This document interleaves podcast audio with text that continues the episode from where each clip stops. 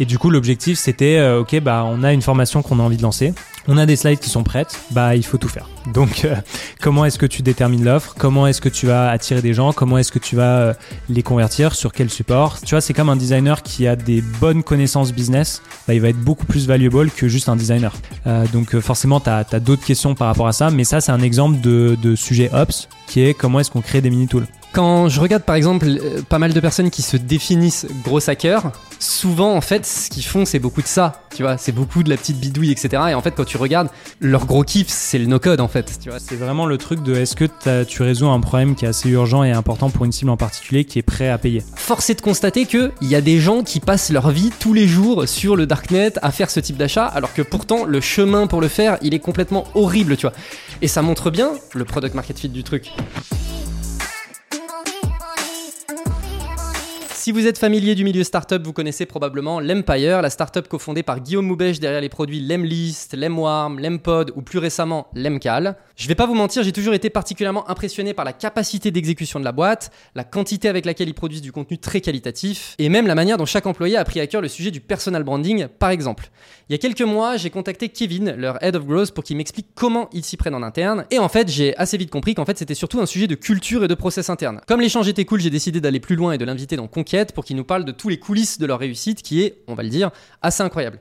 Et vous allez voir, ça vaut le détour. Avant d'attaquer, n'oubliez pas de laisser 5 étoiles sur les plateformes de podcast, le like et l'abonnement sur YouTube, et n'oubliez pas de laisser un commentaire pour dire ce que vous en avez pensé à la fin. Bonne écoute. Euh, donc, t'as 23 ans. Et t'es passé par plusieurs postes chez Lemlist aujourd'hui, donc tu lead trois teams, euh, Product Design Ops. Euh, parcours déjà impressionnant euh, pour euh, ton jeune âge. Moi, ça m'intéresse de savoir qu'est-ce que tu, tu penses que c'est quoi les éléments, tu vois, quelqu'un qui sort de ses études, comme tu as pu le faire au moment où tu as intégré euh, Lemlist, quelqu'un qui sort de ses études, qui s'intéresse du coup au sujet SaaS, product, growth, un peu tout cet univers. Tu penses que c'est quoi qui a fait la diff chez toi, chez Lemlist, pour arriver à passer ces échelons-là? Je pense qu'il y y a plusieurs trucs. C'est pas forcément genre, il y a, a peut-être pas genre une manière de faire euh, les, trucs. Je pense que tu, tu sais bien. Mais je pense qu'un truc qui fait la diff, c'est euh, l'exécution. C'est genre comment est-ce que tu vas être capable d'e- d'exécuter quelque chose et d'implémenter quelque chose. Et je sais que moi, je pense que c'est beaucoup quelque chose qui m'a qui m'a servi euh, pour pour y arriver. Dans le sens où par exemple, bah ok, je savais genre potentiellement au moins la théorie avant l'exécution sur bah, quelles sont un petit peu toutes les étapes pour implémenter quelque chose. Genre, tu vois, par exemple, le, le premier, euh, le premier scope, le premier projet quand je suis arrivé chez Lemlis en stage, je le faisais beaucoup en duo avec Rox et, et avec Jay, au final en, en trio, mais Guillaume, il avait pas mal d'autres scopes aussi, euh, forcément, parce que tu as une équipe support, etc. etc. Et du coup, l'objectif, c'était, euh, OK, bah, on a une formation qu'on a envie de lancer, on a des slides qui sont prêtes, bah, il faut tout faire. Donc, euh, comment est-ce que tu détermines l'offre? Comment est-ce que tu vas attirer des gens? Comment est-ce que tu vas euh, les convertir? Sur quel support? Ça va être quoi euh, le process une fois que tu payé, etc. Et donc l'idée c'était bah ok bah il faut pouvoir un petit peu imaginer tout ça et ensuite pouvoir l'exécuter derrière. Et, et moi un truc si je reviens un petit peu dans le temps, avant de rentrer chez Emis, je, je passais mais beaucoup beaucoup de temps à consommer du contenu sur YouTube, euh, beaucoup YouTube plus que des blogs en fait parce que j'ai un peu la flemme de lire euh, souvent. Euh, mais c'est beaucoup de podcasts, beaucoup de, de, de choses sur YouTube et vraiment apprendre des trucs qui sont euh, concrètes. Et, et moi, j'étais en école de commerce à, à ce moment-là. Et donc, tu as un petit peu le sentiment de bah, ce que tu apprends, tu pas forcément quelque chose de concret dans tout ce que tu as envie de faire. Mm. Et, et je pense qu'il y a cet élément de s'intéresser à un truc en particulier et de pouvoir commencer à l'exécuter et devenir de meilleur de, de, de, de, plus en plus fort dessus quoi et donc euh, moi par exemple bah, c'était ok bah je sais euh, faire des designs sur Figma cool je sais les implémenter Ça, t'as dans appris à l'école? Non non non C'est t'avais un intérêt, t'as appris à Ouais. faire du Figma? bah, en gros, j'ai j'ai découvert Figma euh, en cours. Genre, c'était un électif avec euh, le wagon, mais un truc genre basique de chez basique. Tu vois, il y- Ouais. il y avait rien de de, de, hum, qui, qui te poussait un petit peu dans, dans cette euh, cette direction-là. Mais je sais que c'était un truc qui m'intéressait beaucoup. Je sais qu'au lycée, tu vois, par exemple, il y avait un projet que j'avais fait où du coup, fallait créer une application, euh, une application mobile. Et et, euh, et à l'époque, moi, j'utilisais App Inventor. Je sais pas si tu connais, mais c'est genre Jamais l'ancêtre entendu parler. l'ancêtre ancêtre de Bubble et de Webflow. C'était un truc du MIT qu'ils ont fait. C'était genre un truc, ouais, t'as des blocs, tu dois faire ton interface, et ensuite t'as un truc genre type backend. et euh, et ce back-end là, c'était du scratch. C'était genre, tu sais, t'avais des blocs que tu euh, mettais les uns dans les autres. If euh, telle condition, alors euh, fais ça quoi. Et, et donc je sais que, que quand j'ai redécouvert, enfin j'ai découvert Figma pour la première fois, genre à l'époque je connaissais pas, je savais à peine chercher sur Google des trucs, je crois que ça existait déjà à ce moment-là. Et donc c'était vraiment, euh, ok j'ai vu ce tool, putain mais c'est exactement ce qu'il me fallait euh, il y a quelques années en arrière, bah je vais me replonger dedans. Et après je suis tombé dans un rabbit hole où du coup bah ok comment est-ce qu'on fait ça sur Figma? Ok j'ai envie de reproduire un projet fictif et ben je vais le faire. Ah, je suis bloqué, je vais sur YouTube, je vais voir, euh, tu vois, comment est-ce que je me débloque et j'avance. Et pareil sur Webflow. Je me suis dit, bah ok, j'ai un Figma, c'est cool, mais c'est pas en ligne. Genre, c'est un Figma, quoi. Euh, du coup, comment est-ce que je fais? Et, j'aurais trop voulu avoir un bouton genre euh, Publish Online, ce qui est de plus en plus possible maintenant avec des, des tools comme Framer et des trucs comme ça. Mais du coup, bah voilà, j'ai vu que Webflow, ok, bah j'ai appris sur le tas, j'ai testé des trucs. Il y avait des expériences avant où j'avais développé des sites euh, dessus, mais c'était des, euh, enfin c'était bateau, euh, enfin hyper simple. Et et du coup, bah plus tu rencontres des problèmes, plus tu apprends des trucs et du coup plus tu deviens meilleur sur des trucs comme ça. Donc je pense que le premier truc c'est vraiment l'exécution de de- d'apprendre à, à faire quelque chose qui est vraiment utile. Ça peut être du web design, apprendre à à coder, mais moi je sais que je pense que, j'ai- enfin je sais que j'ai déjà essayé d'aller dans un truc de code, mais en fait je me rends compte qu'avec un Webflow en fait tu peux faire tellement de trucs Mm. que j'ai meilleur, euh, j'ai peut-être meilleur temps, tu vois, genre apprendre à être meilleur en marketing, en sales et en entrepreneuriat plutôt que à devenir meilleur euh, ou à devenir average, euh, tu vois, sur un, un truc comme du code. Oui, puis la courbe d'apprentissage du code, c'est pas la même que Ouais. celle du Webflow. Ouais, c'est clair. Et perso, c'est un truc qui me fait moins kiffer. Je pense que, enfin, tu vois, ça dépend de- des gens et tout. Donc, je pense que, je pense que c'est beaucoup à l'exécution de, de, de bien comprendre en fait tout le funnel et pourquoi tu fais les choses.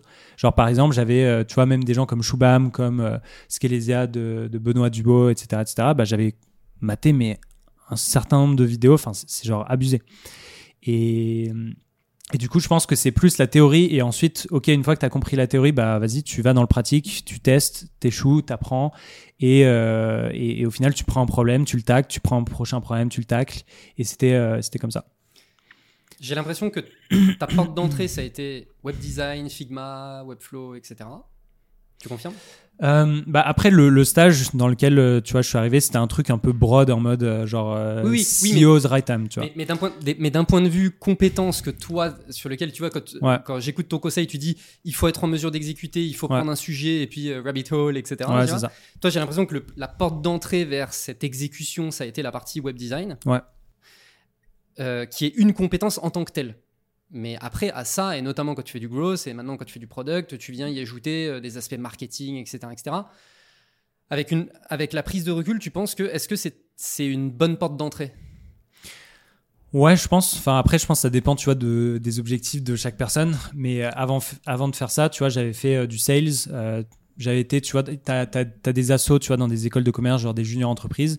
Et, en gros, euh, pour faire simple, c'est genre des étudiants qui se rassemblent et qui décident de faire une sorte d'agence où ils font des services pour des entreprises. Et donc, du coup, tu es un petit peu dans ce mood-là déjà de, bah, ok, tu es avec d'autres personnes qui sont grave motivées comme toi à faire un objectif en particulier. Et te former dans une direction en particulier. Donc moi à l'époque c'était plus genre type euh, commercial ou en gros genre euh, enfin prospection, tu faisais de la prospection, tu faisais du call call, tu faisais euh, tu vois des propals, tu les faisais enfin tu faisais de tout de A à Z quoi. C'est genre un full funnel sales si tu veux. Et, et je pense que ouais la, porte d'entrée en fait ça dépend. Genre je pense que pour moi c'est plus un truc où vas-y tu rentres dans la porte que tu veux et, et ensuite tu arrives à à, charbonner euh, dessus pour être meilleur, pour apporter de l'impact. Et après, euh, s'il y a des sujets adjacents qui te qui t'intéressent, bah tu creuses aussi cette partie-là.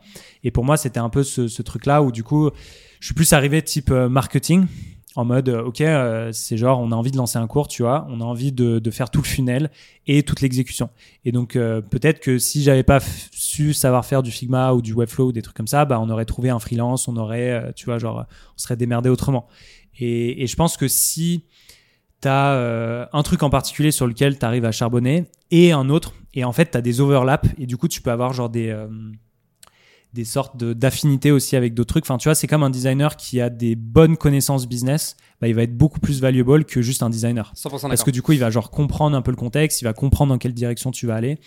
Euh, il va être plus performant parce qu'il va mieux créer quelque chose parce qu'il comprend en fait le besoin derrière pour la personne, pour la cible, etc. Et donc c'est un peu de trouver des edge cases, je pense. Si en vrai euh, je devais résumer sur Hmm. quelle porte d'entrée, c'est tu vas par où tu veux. Mais c'est quand même plus valuable si tu as genre des edges où du coup tu mêles deux ou trois compétences en particulier. Ça me fait penser, euh, je sais plus dans quoi j'avais entendu ça et je m'étais dit putain mais je suis tellement d'accord, c'est tu vas faire partie du top 20% mondial euh, en design par exemple. En soi, si tu charbonnes dur, euh, etc., il y a moyen, tu vois. Être 20 dans le top 20% mondial euh, intégration Webflow, euh, franchement, euh, si tu charbonnes dur, euh, il y a moyen, tu vois. Si tu es dans le top 20% design et Webflow, mais tu es dans le top 0,1% mondial Ouais. de ce sujet, tu sais, genre d'un coup, le truc est exponentiel. Et je suis vraiment d'accord, et notamment, tu vois, euh, parce que pour toi, euh, et je suis 100% d'accord avec toi, c'est euh, le côté, bah, j'ai commencé par du Figma, puis après j'ai appris à faire du Webflow. Tu vois, je veux dire, la combinaison est extrêmement logique. Moi, je suis toujours surpris de voir à quel point il y a peu de designers Mm. qui savent faire de l'intégration, et comme il y a peu d'intégrateurs qui savent faire du design. Alors que, enfin, déjà, là, tu vois, le, le- la combinaison des deux, je veux dire, euh, l'un marche c'est pas sans l'autre, tu vois. Genre, qu'attendez-vous? Et déjà, juste ça, ça te fait passer de euh, je suis dans le top 50% mondial à euh, je suis dans le top 10%.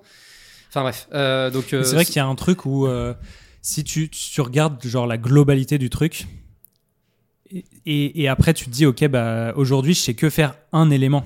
Pourquoi est-ce que j'apprendrais pas les autres éléments pour faire toute la globalité du truc? Genre par exemple, tu as envie de lancer une formation, bah, tu dois faire la formation, tu dois savoir à qui tu t'adresses, tu dois créer ton offre, tu dois ensuite attirer les gens, tu dois faire une page, tu dois les convertir, tu dois avoir euh, potentiellement genre une communauté derrière, potentiellement euh, des moyens d'upsell, des bonus ou des trucs. Et en fait, c'est comment est-ce que tu implémentes tout de A à Z. Et donc pour moi, c'était un peu la même chose en mode bah le design ça me fait kiffer, j'ai envie de tester des trucs. Boum, j'arrive à un problème, je veux le publier maintenant. Donc là, j'a- j'apprends la prochaine chose. Donc c'est exactement euh, ce que tu dis en vrai.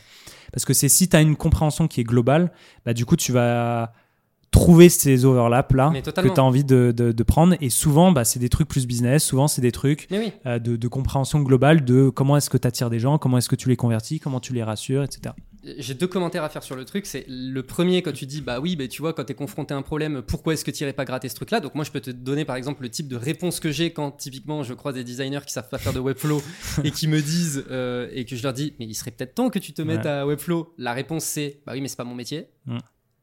Lol. La deuxième chose, c'est euh, ce que tu viens de décrire sur euh, si tu veux lancer une formation, bah, en fait, tu dois intégrer machin.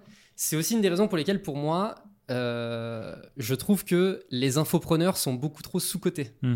C'est-à-dire que l'infopreneuriat, pour beaucoup, tu vois, c'est. euh, oui, mais c'est des espèces de vendeurs de vent. euh, en fait, ils n'ont pas vraiment des compétences et tout. Oui, enfin, un vrai infopreneur qui a réussi à préparer sa truc, l'intégrer, mettre en place les emails, les automations, les machins, les trucs.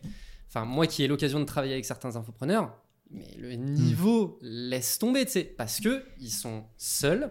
Il n'y a pas d'équipe, faut tout faire et tout machin. Et je trouve que c'est vraiment, euh, c'est vraiment sous-côté euh, d'être infopreneur parce que vraiment le taf, il est dur, Mhm. tu vois. Et toi, tu as mentionné le fait que le premier projet chez Lemlis, c'était la formation. Mais tu t'es vite rendu compte, en fait. Bon, bah attends, euh, vas-y, va falloir Ah, l'intégrer, va falloir la vendre, va falloir faire la landing page, va falloir faire machin. Bah, tu sais, c'est un vrai taf, quoi. Mais je pense que tu as aussi le truc de. Enfin, en vrai, je pense qu'il y a plein de trucs aussi pour. euh, Enfin, tu vois, c'est pas genre juste, ok, faut que tu sois bon en exécution et voilà, tout va, tout va se passer euh, comme tu veux, etc. Je pense qu'il y a plein de trucs que tu apprends au fur et à mesure. Et un des trucs que tu viens de dire, c'est genre la curiosité. C'est clair que si t'es pas curieux, t'as pas envie de t'intéresser, ou même c'est pas un truc qui t'intéresse, euh, t'as pas de curiosité pour, euh, pour un sujet en particulier, tu trouves pas la passion dans quelque chose, bah c'est clair que ça va être beaucoup plus difficile de, de Mm. trouver ces edge cases, de les exécuter, d'apprendre et, et ensuite d'enchaîner. Clairement. Donc ça, c'est clair. T'es passé de euh, Head of Growth à là, euh, la partie product. C'est un move que je vois de plus en plus dans des startups. Des gens qui commencent par du growth et qui ensuite vont vers euh, la partie product. Je pense à Stan, avec qui j'ai fait un épisode de podcast d'ailleurs, qui est maintenant chez Reveal, qui était Head of Growth de Payfit et qui maintenant est côté product chez Reveal. Et de plus en plus, voilà, je, je- je vois ce move. Qu'est-ce qui a motivé ce move et qu'est-ce qui fait que euh, c'est pertinent? Ouais, c'est une bonne question. Je pense que déjà, avant de, de, répondre à ça, je pense qu'il y a le truc de. de c'est quoi du gros, c'est quoi tout ça? Et je sais qu'il y, y a plein de réponses différentes qu'on peut trouver sur Internet. Euh, Il y en a qui disent, ouais, le gros, c'est vraiment différent que du marketing classique, etc. Moi, je suis pas forcément le plus d'accord. Pour moi, c'est plus, euh, plus un mindset, c'est plus euh, une manière de voir les choses ou en tout cas d'attirer certaines personnes. Et parce que dans une boîte, tu vas avoir quelqu'un qui va être un gros manager. Dans une autre boîte, ça va être un digital marketing manager ou même euh, genre euh, quelqu'un qui fait de la communication. Bah en fait, euh, tu vas avoir les scopes qui vont être les mêmes, les gens vont penser aux mêmes choses, vont suivre les mêmes métriques, etc. Et en gros, le truc qui va vraiment changer, pour moi, je trouve, c'est que tu as une certaine typologie de personnes dans les rôles de grosses. Tu vas peut-être avoir des gens qui vont vouloir peut-être plus expérimenter, qui vont être plus rapides, qui vont vouloir potentiellement plus creuser certains sujets que d'autres. Mais au final, c'est juste un, c'est juste un mot, quoi. Et, et donc, du coup, dans cette dynamique-là, ensuite, un autre truc que, que je vois, c'est qu'en France, les grosses, c'est vachement de l'outbound. C'est vachement genre, j'ai envie d'aider euh, ma sales team à, être, à booker plus de rendez-vous, à, à être plus efficace, etc. Ah ouais, ça c'est ce que ça c'est ce Et- que toi t'observes? Ouais, et beaucoup plus sur la partie genre acquisition ou demand gen. Ah, ça je suis 100% d'accord. Voilà. Voilà. Donc pour moi, il y a, quand, quand, quand je regarde les gens qui sont en grosse ou même gros talent, euh, etc., etc., c'est que des gens qui font soit de l'outbound, soit qui font de genre du pay. Des campagnes, Voilà, c'est ça. Et, et en fait, quand tu regardes aux US, bah, c'est beaucoup plus le product. T'as beaucoup 100%. plus des gens qui sont grosses. Et en fait, quand tu regardes aussi dans, dans pas mal de boîtes, tu vas avoir genre des grosses en marketing, des grosses en, outbound, tu vas avoir des grosses en product. Et en fait, c'est juste un verbe pour attirer certaines personnes qui sont peut-être plus doueurs que d'autres, euh, ou alors c'est peut-être pour faire plus joli, ou tu vois, booster Ouais. son ego. Oui, il y, y y a un côté un peu marketing Mais- derrière le terme. hein. Il y a, a un- pour moi, il y a plus de ça, tu vois, qu'il y a une vraie différence dans, Ouais. dans le scope. Et, et du coup, tout ça pour revenir à nous, ce qui s'est passé chez, chez Lemlist, où du coup, bah, en gros, nous, ce qu'on faisait, c'était plus du gros marketing plutôt que du gros dans tous les sens du terme. Et, et en fait, on a vu qu'il y avait pas mal d'overlap. Euh, et donc, on s'est dit, bah, en fait, il y a, y a peut-être un, un truc à faire où, du coup, bah, on va centraliser les choses qui sont plus en marketing. Euh, et c'était au même moment où on s'est un petit peu, euh, on a eu un petit peu cette réflexion de, ok, bah, c'est quoi la zone de génie de chaque personne dans la boîte? Donc, Guillaume, par exemple, notre fondateur, lui, sa, zone de génie, ça va être inspirer les gens, éduquer les gens, faire du top of funnel, euh, en plus d'autres choses en particulier, mais ça, ça, par exemple, ça va être sa zone de génie. Et, du coup, moi, par exemple, c'était plus relié au product parce que c'est un truc qui m'intéresse beaucoup depuis très longtemps où je mets les mains dedans quand même assez fréquemment Euh, même quand j'étais en stage je me souviens genre plutôt que de dire ok ce serait cool d'avoir ça dans le produit j'étais en mode ce serait cool d'avoir ça dans le produit parce que euh, telle raison machin et voici à quoi ça pourrait ressembler. Et, donc du coup il y a, aussi un, un autre sujet qu'on a vu c'était qu'on a envie de plus rapporter du business aussi dans le produit et d'avoir plus de, de process thinking business et de business acumen à l'intérieur du produit. Genre par exemple truc tout con mais comment est-ce que on va implémenter une feature? Est-ce que la feature on va la mettre là ou est-ce qu'on va la mettre là? Est-ce qu'on va la mettre dans le dossier euh, settings de la campagne et du coup ça va être overwhelming quand euh, quelqu'un qui est un peu average sur l'M-list va s'y aventurer? Ou est-ce qu'on a envie de donner une option, euh, une option qui est avancée à l'endroit où les utilisateurs avancés ont envie de l'avoir? Et donc en fait, je pense que tu as, plein de, questions qui se sont posées en même temps qui ont fait que- qu'il y a eu ce genre de transition.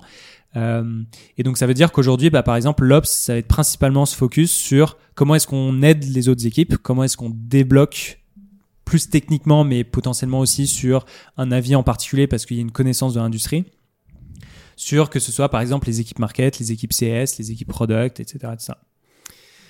J'ai plusieurs questions sur ce point. La première, c'est. J'ai l'impression que, en fait, ce que tu es en train de dire, c'est qu'aujourd'hui, donc, t'es- tu fais du product, mais avec un mindset growth. En fait, ça, ça se résume à ça. C'est-à-dire que tu as, perdu, peut être en ça, fait, ouais. t'as perdu le terme, le, le- le job title euh, growth, mais t'as pas perdu le mindset. Et donc, en fait, oui, tu es au product, mais tu fais du growth euh, dans le product. Parce que tu as cette affinité business, etc., qu'on ne retrouve pas d'habitude, ou en tout cas qui manquait peut-être sur la vision product euh, historiquement. En fait, limite, c'est un truc où on pourrait appeler n'importe qui dans la boîte grosse quelque chose. Ouais. Oui, oui. Non, mais- grosse ouais, design, Euh, ouais, grosse, euh, Oui, tu vois, genre c'est juste un critère de recrutement en fait. Ouais, ou c'est c'est juste, euh, enfin c'est juste un mot quoi. Et, et, et donc forcément dans le produit t'as du gros, t'as, enfin et du coup ça contradit euh, un petit peu la, la définition, mais t'as as quand même l'aspect de ok on a envie d'expérimenter, on a envie que le produit 100% d'accord. euh, rapporte de l'acquisition aussi. Oui, Donc il y a, il y a, il y Ah a oui. plein de sujets, euh, c'est clair là-dessus. Ouais. Complètement. Ça, c'est clair. complètement. Mm. Ok, oui, mais même le- comment est-ce que tu fais de l'upsell plus facilement? Comment est-ce que tu génères de la rétention? Ouais. Comment est-ce que machin? Ouais. Enfin, tout ça, c'est des sujets grosses quoi. Ok. euh, L'autre sujet que je voulais aborder, c'était la partie ops. En fait, euh, la façon dont tu décris les ops, on pourrait croire que c'est des devs, mais on est d'accord Mm. que euh, finalement, c'est des gens qui sont qui qui déploient. Enfin, de ce que je comprends et de, de la petite discussion qu'on a eue en off aussi avant, on est d'accord que les gens qui font des ops, c'est majoritairement des gens qui font levier sur le no-code pour commencer à lancer les premières briques, des, des, euh, d'expérimentation, etc. Et si à un moment donné, effectivement, ça nécessite de déployer une vraie euh, technicité, derrière, c'est les devs qui vont prendre le relais Ouais, ça, c'est une, une manière de voir les choses. Tu as, aussi le truc de. euh, c'est. Et c'est toute une question de job title aussi, tu vois. C'est aussi une question de répartition des scopes. T'as pas toutes les équipes qui peuvent euh, prendre tous les scopes possibles et donc tu as aussi une répartition. Donc potentiellement, tu as aussi, tu vois, dans d'autres boîtes, ça peut être CRM manager, tu vois, certains, euh, Mm. certains scopes qu'on a ou des trucs comme ça. Et, et donc l'idée, c'est comment est-ce qu'on fait pour rendre les autres teams plus successful euh, en les débloquant, en potentiellement les challengeant en, certains aspects.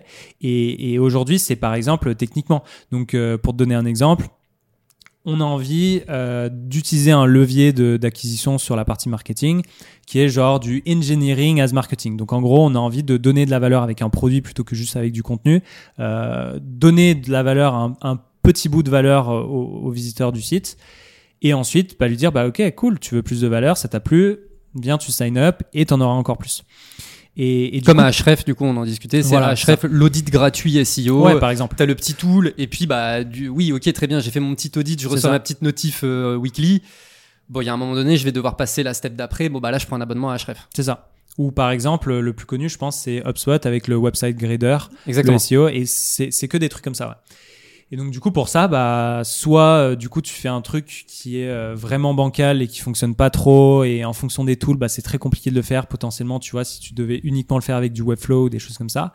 Euh, ou alors tu demandes à un dev de le faire et donc du coup, euh, enfin chez nous en tout cas, c'est pas forcément un truc qu'on a envie de faire parce qu'on on trouve que la, le, le dev a le plus de valeur sur des trucs qui sont quand même plus techniques. Et, donc du coup, bah, ce que nous on fait, c'est qu'on fait euh, le front-end, donc euh, la partie visible du client ou du prospect en Webflow. On va ensuite utiliser d'autres tools pour euh, plus euh, gérer euh, les call API, les bases de données, etc. Genre du Xano, du Netlify, etc. Et au final, tu es capable à la fin d'avoir un truc qui se ressemble vraiment genre à une expérience de, de SaaS, alors que en réalité, c'est pas du tout du SaaS. Et, et ça, je trouve ça, enfin, techniquement, c'est très stylé. Et, et après, euh, bah, forcément, c'est des trucs à mesurer derrière. Est-ce que du coup, le surplus de qualité, le fait que tu as une meilleure qualité dans le mini-outil que, que tu as rendu euh, disponible en ligne, est-ce que ça convertit plus de gens ou pas? Euh, Donc euh, forcément, tu as, d'autres questions par rapport à ça. Mais ça, c'est un exemple de, de sujet Ops qui est comment est-ce qu'on crée des mini-tools. Ou potentiellement, euh, on en parlait même tout à l'heure aussi, c'est on a un partnership programme où on match des agences d'outbound avec des clients qui n'ont pas envie de faire l'outbound et qui ont envie de euh, déléguer cette partie-là. Comment est-ce qu'on les match? Comment est-ce qu'on on les met en relation d'une manière très efficace? Bah ok, on va prendre un certain nombre de données euh, chez l'un, un certain nombre de données chez l'autre, et ensuite on va matcher avec des critères. Et ben pour faire ça, faut nous on le fait avec N8N par exemple, et donc ça nous permet de faire des trucs qui sont quand même avancés. Euh, T'as pas besoin de dev là-dessus, t'as pas besoin de quelqu'un plus en marketing, t'as besoin de quelqu'un qui euh, qui est un petit peu plus technique certes, euh, mais qui est pas au niveau d'un développeur quoi. Hmm. Le bidouilleur. Ça peut être le bidouilleur, ouais. Mais au final, quand tu bidouilles, tu, tu peux faire des trucs qui sont, Ah non, euh, mais- qui sont très. euh, C'est vrai que ça fait un peu. c'est pas péjoratif euh, du tout. Mais, Mais, mais, mais c'est clairement ça. Enfin, ouais. ouais. Mais c'est peut-être, tu vois, une, aussi des, des, des définitions, tu vois, du mot grosse.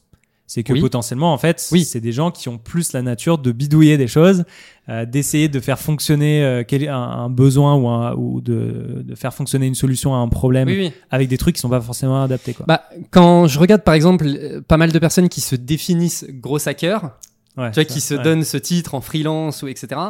Souvent, en fait, ce qu'ils font, c'est beaucoup de ça. Tu Ouais. vois, c'est beaucoup de la petite bidouille, etc. Et en fait, quand tu regardes, quand tu discutes avec eux, leur gros kiff, c'est le no-code, en fait. Tu vois, c'est euh, ah, mais moi, c'est Make, c'est N8N, c'est euh, machin. Donc, euh, effectivement, euh, je vois bien.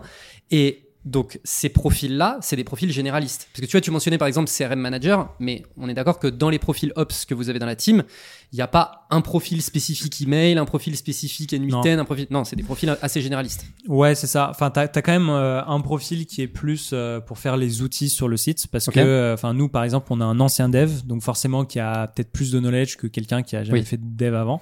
Donc quand même quelqu'un qui est plus pointu, qui est plus chaud, qui peut avancer plus vite, qui peut euh, limiter des, des défis techniques qui sont, assez- enfin, tu vois, par exemple, créer une extension Chrome, euh, ça, on pourrait le faire avec Ouais. quelqu'un comme euh, comme euh, comme quelqu'un en ops. Et après, tu vas avoir des profils qui vont être un petit peu plus spécialisés sur genre euh, euh, la lead generation parce que c'est des anciens sales ops par exemple. Et donc du coup, euh, vu que nous on vend pour des sales, on vend pour des grosses, etc. Bah ça a beaucoup d'intérêt. Euh, ça veut dire que même au niveau du produit, genre comment est-ce que nous on intègre la lead generation à l'intérieur de l'Emlist, bah on va forcément utiliser le savoir de ces personnes-là en ops euh, qui euh, sont assez chauds en lead gen, euh, qui permettent de, de, enfin tu vois, de d'ouvrir des portes qui sont assez, euh, qui sont assez stylées. Ok. Euh, particularité de l'Empire, alors si on sort un peu de, de vraiment Ouais. de l'Emlist parce que c'est l'Empire quand même le, le truc. Euh, la particularité donc c'est que c'est une boîte multi-produits. Donc moi ça m'intéresse de comprendre du coup surtout que maintenant tu es sur la partie product, comment est-ce que ça s'organise en interne C'est une bonne question. Vous êtes multi-produits, j'ai l'impression que vous avez qu'une seule team. Ouais. Explique. c'est bah, une bonne question et, et c'est un truc qu'on a on a changé il y a pas trop trop longtemps. Ok. Euh, je pense que dans l'historique de la boîte, l'Emlist c'était le premier produit. Ensuite, Guillaume a vu une opportunité euh, sur euh, sur LinkedIn de créer euh, ce qu'on appelait à l'époque un pod, euh, l'Empod. Ouais. Enfin, c'est plus un projet qu'on a. Euh, je reçois d'ailleurs toujours des messages des fois de ah ouais l'Empod, euh, comment je peux y avoir accès, etc. C'est vrai Alors que c'est un projet qui est vendu, qui Ouais, depuis un moment, en plus. plus. Ouais, depuis un moment. Et, et donc du coup, il y a eu cette brique de, euh, on a vu une opportunité, on a réussi à implémenter quelque chose de rapidement, euh, quelque chose de rapide, à faire du chiffre. Je crois que l'Empod, par exemple, ça faisait 600 k de, de, de ARR euh, avant qu'on l'ait vendu.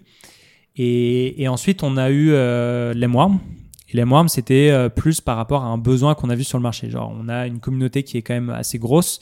Et, et un problème qu'on voyait récu- enfin, de manière récurrente chez les users, c'était putain, mais mes emails, ils vont dans les spams. Qu'est-ce que je peux faire pour, euh, pour empêcher tout ça? Et donc, c'est là où est né euh, l'Emworm, par exemple. Et donc, on a toujours un petit peu eu cette culture de, bah, on a envie de résoudre les autres problèmes que nos personas peuvent avoir. Et du coup, de créer une sorte de suite d'outils qui va permettre de, euh, bah, de donner un maximum de valeur à nos targets, euh, de les aider euh, le plus possible dans leurs objectifs, etc. Et donc du coup là, aujourd'hui à date, on a cinq produits SaaS. Donc on a l'Emlist, l'Emwarm, l'Emcal, un nouveau produit qu'on vient de sortir, Taplio et Tweethunter, donc c'est deux produits qu'on a rachetés. Et, et donc en termes de structure, c'est vrai que ça c'est une bonne question. Et en gros, ce qu'on a décidé de faire, c'est de, de, de breakdown dans des squads. Donc ça veut dire que dans chaque, sur chaque produit, tu vas avoir entre une et trois squads. Donc l'Emlist, c'est le projet le plus gros, avec le plus de revenus, etc. etc. Donc ça, par exemple, tu as trois squads là-dessus. Une euh, principalement focus sur l'activation, donc à partir du moment où tu sign up jusqu'à la fin des deux premiers mois d'utilisation. Ensuite, tu vas avoir une squad sur euh, la lead generation, donc comment est-ce que on te simplifie la vie à trouver les bonnes personnes pour ton business? Et à trouver euh, bah, leurs informations de contact, genre leurs emails, leur numéro de téléphone, etc. Euh, et ensuite, la troisième qui est plus sur la rétention. Quelles sont les grosses features qu'on a envie de- de- d'implémenter pour apporter euh, un max de valeur? Et, du coup, dans chacune de ces squads, tu vas avoir plusieurs rôles. Donc, tu vas avoir genre un PM, tu vas avoir un designer, tu vas avoir un marketeur, tu vas avoir un, quatre, dev, en fonction, tu vois, du, euh, de la taille de la squad ou des choses comme ça.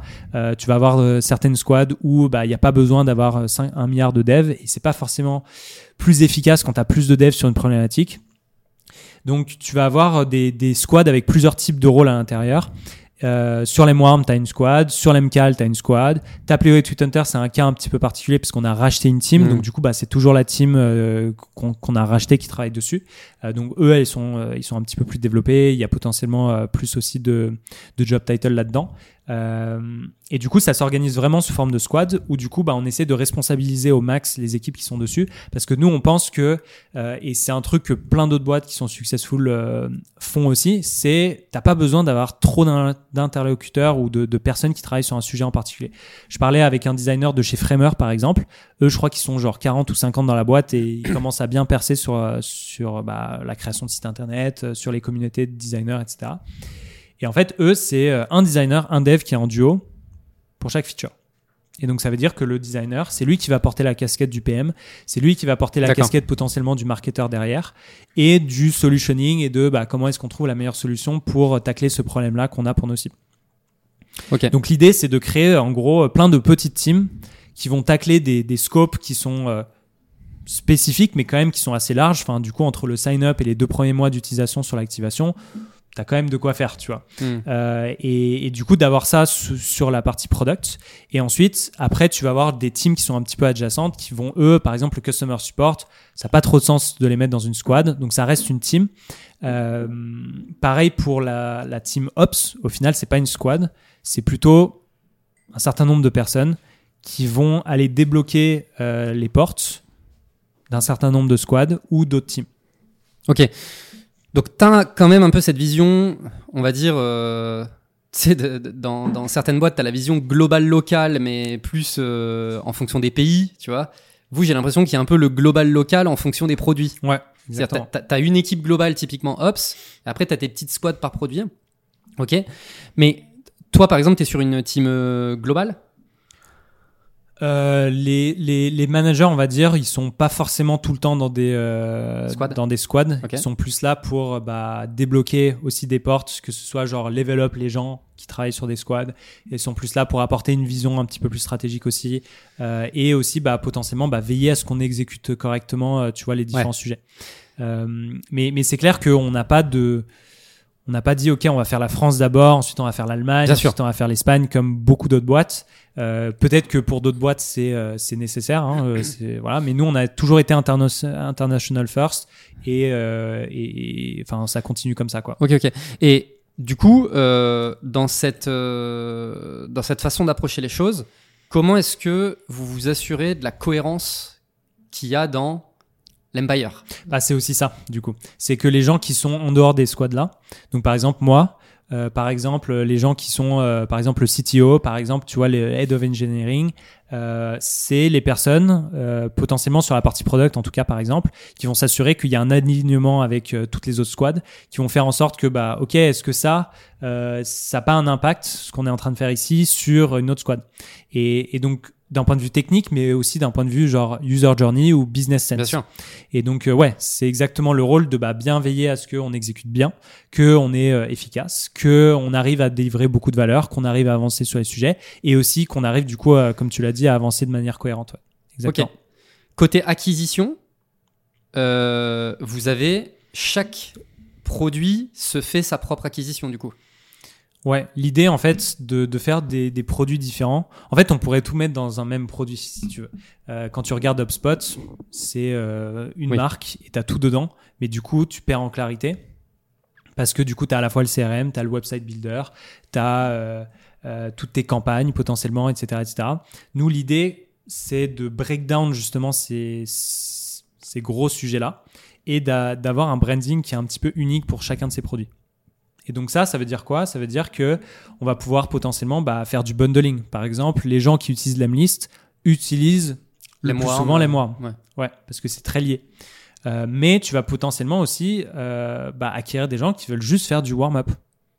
Et donc ça veut dire qu'en gros, tu vas avoir des gens qui vont arriver et qui vont juste payer pour l'Emwarm. T'en as qui vont payer pour l'Emlist et pour les- et pour l'Emwarm. Euh, T'en as qui vont prendre plusieurs produits de la suite. Et t'as même des, des gens aujourd'hui qui font à la fois du Taplio, à la fois du Lemlist, à la fois du Lemwarm et à la fois du Lemcal. Et, et du coup, de, de vraiment rentrer dans cet écosystème où en fait c'est des briques qu'on t'apporte et qui te permettent de débloquer plus de valeur pour ta boîte. Oui, puis le fait de.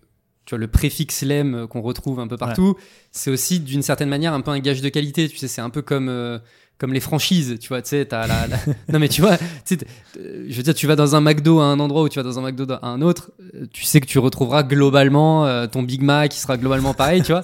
Et je pense que le fait de se dire, ah, je suis un utilisateur de l'Emlist, je kiffe l'Emlist, et en fait, ils ont sorti cet autre produit, et oui, le branding est différent et tout, mais vous faites quand même cet effort de créer un peu de la cohérence, et voilà, euh, d'un point de vue branding. Bah, je me dis, ah, bah, c'est un univers que je vais connaître, euh, c'est une qualité, euh, c'est la, la, la qualité l'Emlist, euh, tu vois. Il y a un peu ce truc-là, je trouve que c'est assez intéressant. Mais par contre, oui, moi, j'en viens au sujet de l'organisation, parce que je me dis, euh, ça doit quand même être un peu, un peu le bazar. Et du coup, J'imagine que vous avez un peu un playbook du lancement de produit. C'est quoi le playbook? Je pense que je pense que ça dépend de. C'est une bonne question. En fait, enfin, on a, oui, on a, on prend les, les méthodes qu'on a utilisées sur un produit en particulier et on va l'appliquer à d'autres. Euh, Et, mais mais t'as pas forcément, tu vois, de, playbook qu'on a et qu'on suit à la lettre. Surtout en fait, en fait, ça dépend en fait beaucoup du contexte. Genre par exemple, l'MCAL, c'est un nouveau produit. Euh, c'est pas un produit où on estime qu'on a un produit market fit encore dessus. Et donc ça veut dire que bah ça va être un petit peu différent quand même que euh, que un produit comme l'Emwarm où du coup bah on a vu, tu vois, quelque chose qui qui était euh, radicalement différent. Euh, parce que c'est un problème que, que les gens ont vraiment, que parce que, euh, enfin, je dis pas que l'MCAL c'est pas un problème qu'ils Oui. ont, euh, Mais en plus, vous êtes en frontal avec le fait, l'identification du problème. C'est-à-dire que les gens vous contactent en vous disant Je suis en spam. Donc euh, vous, vous êtes directement frontal là-dessus. Sur Bah l'MCAL, ça me semble moins évident le fait que le problème que vous essayez de rés- résoudre, vous étiez en frontal sur la problématique. En fait, je pense que tu as, aussi le truc qui est un petit peu différent, c'est que quand on a lancé l'Emwarm, c'était d'abord une feature plutôt qu'un produit à Mm. part. Et qu'en fait, on a pris cette feature et on en a fait un produit à part. Euh, et, et donc du coup, on savait qu'on avait déjà, tu vois, euh, bah, de l'attraction dessus, déjà du revenu dessus, etc. Alors que l'MCAL, c'est un nouveau produit. C'est pas un produit où euh, bah, on l'avait en tant que feature avant. Et donc ça veut dire que le, le playbook pour lancer, bah, c'est un petit peu comme euh, n'importe quel produit que tu as envie de lancer. Tu as besoin de comprendre les pains, tu as besoin de comprendre à qui tu vas t'adresser, euh, de euh, d'exécuter des choses et voir ce qui, ce qui colle et ce qui colle pas. Et c'est en avançant, en, en itérant quoi. Ok. Euh, et, et après, euh, l'avantage justement d'avoir un écosystème, c'est que du coup, l'MCAL, tu as envie de le lancer, tu pars pas non plus de zéro. Ça veut dire qu'en gros, tu as, as des équipes market, tu as des équipes product qui peuvent t'aider, même si elles vont pas forcément faire le taf à ta place. Euh, tu, euh, tu, on va pouvoir te donner des conseils. Ok, bah nous, on a fait ça, on a vu que ça a bien marché, machin. Euh, ça veut dire qu'aussi, tu as une meilleure force de frappe, euh, dans le sens où bah, tu as des gens sur la liste qui publient sur LinkedIn. Donc, dès qu'il y a l'MCAL qui sort, bah, on peut en parler sur LinkedIn. Et donc, du coup, bah, en fait, tu as déjà une base de, de distribution qui est quand même assez solide. Hmm. Pareil, la newsletter de l'Emlist, on a des centaines de milliers de personnes dessus. Bah, c'est un bon leverage pour un, produit qui est, qui, est, qui est tout nouveau et qu'on a lancé, tu vois. C'est clair. Euh, versus un- quelqu'un qui a envie de lancer son, son, son projet, qui n'a pas d'audience, euh, qui n'a pas, tu vois, de clients ou des choses comme ça. Bah là, c'est c'est pas le même contexte. Le fait que ce soit dans l'écosystème euh, l'Empire, bah, c'est que tu as, quand même un gros boost, tu as quand même pas mal de gens qui ont déjà fait euh, certaines choses, euh, et donc tu vas pouvoir t'appuyer dessus pour, euh, pour avoir beaucoup plus de, de force de frappe. Donc je dirais pas qu'il y, a- il y a forcément un playbook euh, secret, tu vois, mais c'est plus que c'est euh, c'est de la value qui compound, dans le sens où bah, on a créé avec l'Emlist toute une sorte de, de communauté, on a créé une audience, on a créé euh, plein d'assets qui sont méga utiles, plein de process, plein d'outils, plein de manières de faire. Et c'est qu'en fait, bah, on arrive à le prendre et à l'appliquer à un nouveau produit. Alors peut-être pas le playbook, mais euh, je pense que tu dois quand même avoir des intuitions. Enfin, en tout cas, eu, as eu suffisamment d'apprentissage maintenant, suffisamment d'expérience pour me dire. J'imagine que vous connaissez un petit peu, par exemple, pour vous, c'est quoi un bon produit, tu vois Si tu Ouais. devais définir pour toi, c'est quoi un bon produit Et c'est déjà un peu un playbook hein, en soi. hein, parce que vous avez quand même cette expérience-là. C'est quoi les critères sur lesquels vous savez qu'il faut absolument pas euh, se planter parce que c'est la différence entre un bon et un mauvais produit? Bah, je pense qu'après, justement, je pense que, que là-dessus, c'est vraiment le truc de est-ce que tu résous un problème qui est assez urgent et important pour une cible en particulier qui est prêt à payer? Genre, si déjà t'as pas ça, t'as beau avoir, tu vois, le meilleur funnel, la meilleure acquisition, le meilleur onboarding, tout ce que tu veux, en fait, ça marchera pas. Et, et donc, je pense que de manière générale, c'est euh, que ce soit sur des produits existants ou, ou sur des nouveaux produits, c'est vraiment d'avoir une, une première expérience produit où en fait tu comprends la valeur, tu comprends à quel point en fait, waouh, ça va te changer ta vie euh, par rapport à certaines problématiques et euh, de faire en sorte bah, que tu aies, tu vois, euh, un standard qui est comme le marché, tu vois, que tu aies une application qui est un minimum bien designée, que tu pas des frictions qui sont inutiles, que les frictions, elles sont uniquement utiles quand il y en a.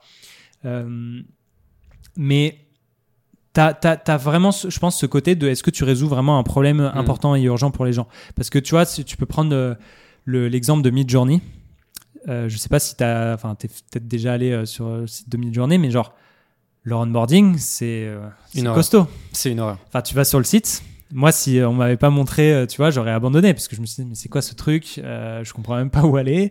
Euh, je vais, je vais même pas essayer, tu vois. Oui, Et, et en fait, leur onboarding, enfin, tu dois, t'arrives sur un site où tu as, plein de lignes de code et tu comprends pas forcément ce qui se passe. Ouais. Tu as un petit bouton en bas à droite qui est un peu caché pour, ça, pour créer ton compte. Ensuite, on te pousse vers un Discord. C'est- What the fuck, c'est quoi Discord Enfin, oui, tu as, plein de gens qui te connaissent, qui, qui, qui savent ce que c'est euh, Discord, mais tu en as plein qui savent pas du tout. Oui, puis, Et- le- enfin, moi par exemple, je sais ce que c'est Discord, mais je déteste Discord. Ouais. Tu vois. Donc, moi déjà, j'ai débarqué sur un Discord et je me suis dit, oh non, Oh non, s'il te plaît, pas Bah. là, quoi, tu vois.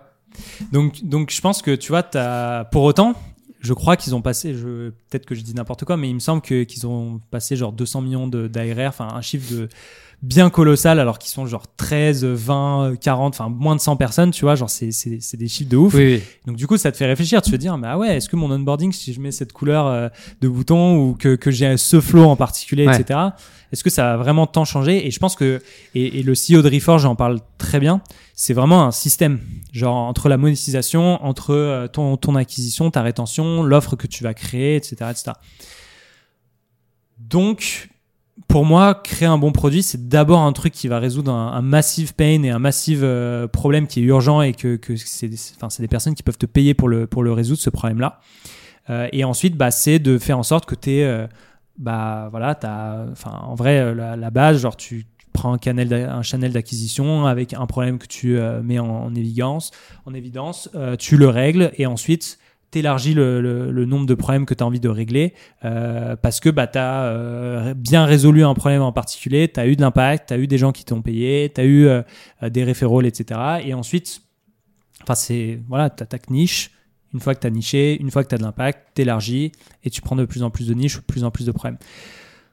Donc après peut-être que ouais ouais je enfin tu vois j'ai pas forcément je, Ouais, je ouais. sais reconnaître et je pense que en fait c'est c'est juste un truc de euh, il faut que tu arrives à résoudre un problème que tu arrives à attirer ces personnes là et c'est tout des trucs de psychologie en fait et je pense que c'est c'est un des, des plus gros learnings aussi que j'ai c'est que que tu sois en sales en marketing euh, en grosse qu'importe ton grosse euh, title euh, c'est que de comment est-ce que j'attire des gens comment est-ce que je les convertis comment est-ce que je fais en sorte que euh, ils ont confiance en ce que je leur propose euh, Ils comprennent ce que je leur propose? ils comprennent ce que je leur propose et ils voient de la valeur, ils payent et ils ont envie de rester. Ouais. Euh, et à partir de là, bah, tu vas aligner tes sources d'acquisition, tu vas euh, aligner la façon dont tu vas approcher, euh, tu vois, un problème et tu vas aligner aussi tout ça dans le produit. Est-ce que, tu vois, si tu as un formulaire pour sign up avec un milliard de champs, c'est un truc qui va te motiver est-ce que tu vas toujours avoir la même motivation que quand tu l'as découvert sur euh, un post LinkedIn ou une, euh, une ads? Et, et, enfin, du coup, la réponse est, non. Et du coup, je, je dis pas qu'il faut enlever toutes les frictions, mais il faut enlever les frictions qui, sont mauvaises. Et, après, je pense que tu aussi le truc que, que tu as beaucoup de choses qui se standardisent et que créer un produit maintenant, il suffit que tu vois, tu as un design system et je sais que sur Figma Community, tu peux trouver des design systems. Après, c'est juste une question de où c'est que tu places les éléments. Euh, et, euh, et après, c'est c'est du test et de bien comprendre aussi son audience. Euh... Donc, je c'est pas très actionnable. Non, non, non, non, mais c'est, non, mais c'est très bien. En fait, j'allais te, j'allais te dire, tu sais, quand tu parlais de Mid Journey et du fait que euh, c'est un peu pain in the ass et, euh, et pourtant les gens le font. En fait, euh, bon, c'est un peu shady ce que je vais dire, mais euh, en fait, une fois, j'a- j'avais une réflexion qui était, euh, pour moi, la- le, le meilleur exemple du product market fit. Parce qu'en fait, c'est, de ça dont on parle. hein, c'est si tu résous un vrai problème, etc., etc., à la fin, tu auras un product market fit et les gens seront prêts à faire un effort. Et tu vois, Midjourney est un bon exemple. C'est oui, moi je déteste Discord, etc., etc., mais bon, bah, s'il faut passer par là pour obtenir le résultat de Midjourney, ouais, bah, je suis prêt à le faire parce qu'en fait, la valeur, elle est complètement zinzin, tu vois. Et pour moi, le, le- le meilleur exemple, c'est euh, tout ce qui est dans le darknet. c'est pour ça que je disais c'était un peu shady, tu vois, mais quand tu regardes l'économie, toute l'économie qu'il y a sur le darknet, Mm. je sais pas si tu as déjà fait l'expérience d'aller regarder euh, des, des choses sur le darknet, mais globalement, c'est extrêmement compliqué. Enfin, c'est vraiment, euh, tu sais, on te dit, il faut que tu mettes Tor, ensuite il faut que tu tombes sur des forums qui vont te permettre de, et puis si jamais ensuite tu veux euh, réaliser des achats, il faut que ça se fasse par de la crypto et tout machin. Il n'empêche que c'est un, c'est un marché de plusieurs milliards, donc euh, euh, est de que constater ça, ça rend pas ta vie facile. quoi. voilà, force est de constater qu'il y a des gens qui passent leur vie tous les jours sur le darknet à faire ce type d'achat, alors Mm. que pourtant le chemin pour le faire, il est complètement horrible, Mm. tu vois. Et ça montre bien le product market fit du truc. C'est que les gens sont prêts à faire tous les efforts du monde pour pouvoir acheter leur truc, euh, drogue, arme, peu importe, tu vois. Et, et en fait, parce que ça répond à un putain de problème qu'ils ont, et voilà. Et, et en fait, c'est là où tu, quand, quand tu as cette réalisation-là de, bah attends, les gens ils sont prêts à faire ça. S'ils sont pas prêts à sign up sur ton produit alors qu'il y a zéro friction, c'est juste que ton produit il intéresse personne. En fait, Et il faut juste se rendre que t'en as compte, tu mal vois. parlé, t'as as mal focus sur les pains, donc c'est euh, ouais, je pense qu'il y a, il y a tellement de components qui arrivent, euh, tu vois, euh, qui, qui Bien vont sûr. influencer ce genre de choses. Mais recentrer sur c'est quoi la valeur de ton produit, c'est quoi le problème que tu essayes de résoudre, c'est quoi ta proposition de valeur, etc. Et comment, comment tu fais en sorte, même avant le produit, de rendre la vie hyper simple à tes targets? Si par exemple tu dois passer une semaine à faire des setups, etc., bah peut-être que tu vas, enfin tu vas sûrement décrocher plein de gens. Et après ça dépend, tu vois, de. Et je pense qu'il y, a- il y a plein de contextes qui changent. Genre si par exemple il y a ton boss qui te dit on va utiliser cet outil, tu me le setup. Ça a beau être un process du combattant, tu vas le faire parce que tu es payé pour faire ça. Ouais. Donc, euh, donc euh, du coup, je pense que ça, il y a vraiment ce truc de jauge de motivation et je sais pas si tu es déjà allé sur grosse.design. Enfin, c'est exactement ce qu'ils font. Ils te Ouais. prennent des case studies. Ouais. Tu as une jauge de motivation à gauche et euh, ah bah là, tu as perdu en motivation et si t'en baisses trop, tu arrives au point de vas-y, euh, ça me saoule ce truc. Tant pis, je vais faire autre chose, je vais le faire à la main, tant pis, je vais. Ouais. Voilà, l'alternative euh, au, au produit. je, quoi. je- je lisais un de leurs use cases ce matin dans le train, donc euh, je vois très bien, Ouais. euh, ils, ils Donc- sont trop donc, forts. Pour moi, c'est c'est vraiment des trucs de OK, est-ce que tu réponds à un problème qui est urgent et important? Est-ce que tu arrives à communiquer à ces personnes-là de manière efficace? Et après, c'est vraiment euh, des trucs de psychologie. Donc, est-ce que tu vas chercher les bonnes personnes? Comment est-ce que tu vas leur en parler? C'est quoi les channels d'acquisition? Comment, même à l'intérieur du produit, bah, tu prends cette jauge de, de- de motivation. Et moi, c'est un truc que j'ai fait par exemple avec l'onboarding de l'Emlist. J'ai euh, j'ai reproduit le design de, de Grosse.design. Je me suis amusé sur Figma. Euh, j'ai pris des screenshots à chaque instant de, de, bah, de la user journey sur l'Emlist. Et t'as essayé d'évaluer. euh, Exactement. Et ça, ça C'est a un bon pris, euh, exercice, hein. beaucoup de temps au début à faire. Euh, mais, mais en vrai, tu- enfin, le truc a 86 slides. Et euh, c'est- je l'ai mis sur un pitch. Et, et en fait, tu vois de ouf. Et en fait, ça, je trouve que c'est un outil qui est hyper puissant parce ouais, que tu as, plein de gens, euh, que ce soit dans les équipes produits ou, ou hors produits, qui n'ont pas forcément conscience de, euh, ou, ou peut-être pas assez, en tout cas, de quel est le problème que tu résous aujourd'hui, pourquoi est-ce qu'aujourd'hui bah, on a besoin de, s'améliorer, et en fait de montrer concrètement, bah, voici euh, une, un- une situation de quelqu'un qui vient pour la première fois sur l'Emlist, euh, voici les problèmes qui, sont euh, super embêtants, et voici pourquoi il peut potentiellement avoir du décrochage. Et forcément, les gens vont pas être réceptifs de la même manière à, pas mal de gens. Et c'est pour ça que la discovery, c'est un truc qui est assez, euh, intéressant et important. C'est de, de vraiment bien comprendre toute cette partie-là. Est-ce que c'est vrai qu'il y a un gros drop potentiellement de, de gens à, à cet endroit-là? Tu le vois potentiellement avec des outils euh, de euh, quantitatifs, genre Mixpanel, Amplitude, des trucs comme ça, mais aussi en parlant euh, à certaines personnes, en voyant d'autres personnes euh, faire l'action que, que tu leur as demandé de faire, genre avec du Hotjar ou des choses comme ça. Et, et en fait, simplement communiquer ça, par exemple, bah, là j'avais des devs, tu vois, qui étaient en mode ah ouais, euh, bah ouais, il faudrait vraiment qu'on résout euh, ce problème là où il y a plein de rouge, etc. Euh, J'ai pensé à ça, machin. Et en fait, du coup, ça veut dire que tu as, des équipes qui vont plus comprendre et Ouais. avoir conscience des problèmes, être plus force de proposition et vont mieux, ça va mieux aligner aussi les gens sur les problèmes qu'on essaie de tacler. Ok. Je reviens sur les sujets d'acquisition. Ouais. Euh, donc, ok, euh, encore une fois, multiproduits, etc., etc. Mais globalement, aujourd'hui, c'est quoi vos, votre acquisition Comment elle se déroule aujourd'hui, majoritairement? Bah, c'est une bonne question. Euh, je, pense que ça a pas mal évolué avec euh, le temps, mais même si tu regardes, tu vois, du début de l'Emlist, c'était vachement euh, marque personnelle de Guillaume, c'était apport de valeur, beaucoup de vidéos, beaucoup de contenu, beaucoup d'articles de blog, etc. Et, je pense qu'on a toujours continué dans cette direction-là. Donc, tu vois, il y a la plupart de notre acquisition qui vient d'inbound. Ok. Et donc, c'est beaucoup de bouche à oreille. Euh, tu as beaucoup de, euh, de LinkedIn, tu as beaucoup de YouTube, tu as beaucoup, beaucoup de, de, en fait, de contenu qu'on a créé ou que d'autres personnes ont créé par rapport à nous euh, qui, qui font en fait l'acquisition aujourd'hui de, de nos produits. Ok. Et après, dans l'exécution, euh, c'est euh, la team market qui se, qui se focus là-dessus, qui est en train de reprendre euh, la main sur tous les sujets d'acquisition, de prioriser. Là, on est en train de miser à Balge, par exemple, sur le SEO en ce moment. Euh, donc, euh, donc ouais, il y a, il y a plein de chantiers, plein de- d'éléments. Euh, mais c'est principalement la création de contenu, l'apport de valeur, la partie personal brands, euh, et ensuite bah, de tester d'autres leviers comme du paid ou des choses comme ça. Mais aujourd'hui, c'est exclusivement de l'organique. Ah ouais, ouais, clairement. Genre, on a une équipe sales euh, qu'on est en train de construire, qu'on est en train de faire scaler, etc., qui a des résultats et qui, tu vois, arrive à, à- à apporter du revenu. Mais c'est euh, vraiment pas grand chose aujourd'hui par rapport à tout ce qu'on fait en organique. Donc, ouais, la, la part d'organique, elle est genre énorme. Euh. Vraiment, vraiment énorme. Et je sais que, enfin, tu vois, je fais pas mal de calls de networking avec des gens et tout. Et, et dans pas mal de boîtes, en fait, l'outbound, par exemple, c'est genre 80% de leur acquisition. Dans d'autres, ça va être le paid. Dans d'autres, ça va être, tu vois, euh, d'autres channels d'acquisition. Pour nous, bah, c'est l'organique, c'est le contenu, c'est le bouche à oreille. Ok. Et l'outbound, c'est quand même votre métier. C'est clair. Vous faites de l'outbound Ouais. Et targeté sur euh, un ICP particulier, un peu gros ICP sur lesquels les sales vont être impliqués, etc. C'est ça? Bah, du coup, là, ce qu'on ce qu'on est en train de faire, c'est qu'on a, on a une équipe de sales. Donc là, on a trois sales euh, aujourd'hui qui font de. Enfin, deux maintenant qui font de l'outbound. Une personne qui est plus sur la partie inbound. Et donc, du coup, bah, c'est un petit peu du product-led sales. Donc, ça Ouais. veut dire, bah, on identifie les, les, les comptes qui sont les plus intéressants qui sign up parce que, bah, on a euh, plusieurs milliers. Je crois qu'on a à peu près genre 7, 8 000, voire 9 000 sign up free trial par mois. Ok. Donc ça fait pas mal de volume. Et, et donc du coup, bah, l'idée c'est ok, bah, comment est-ce qu'on trie tout ça? Comment est-ce qu'on identifie les comptes qui ont le plus de potentiel? Et euh, comment est-ce qu'on les pousse sur une démo pour, bah, pour voir si ça convertit mieux euh, plutôt qu'en self-service? Euh, ou pareil, les gens qui ont besoin de démos, est-ce que bah, potentiellement, et nous, notre critère en ce moment, c'est euh, un certain nombre de sièges? Et donc, si tu as ce certain nombre de sièges, dans ce cas-là, on te pousse vers un one-on-one démo. Sinon, on te met en groupe démo avec d'autres personnes qui vont tacler euh, les mêmes problématiques, les problématiques dont tu as besoin. Mais du coup, c'est plus une problématique de scale et de, euh, Bien sûr.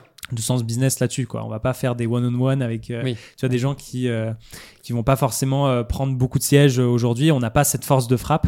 Ça pas, euh, on n'a pas assez de personnes, si tu veux, pour prendre des, démos avec tout le monde. Donc, ça, c'est un truc qu'on fait en inbound, mais ça reste du sales aussi aujourd'hui.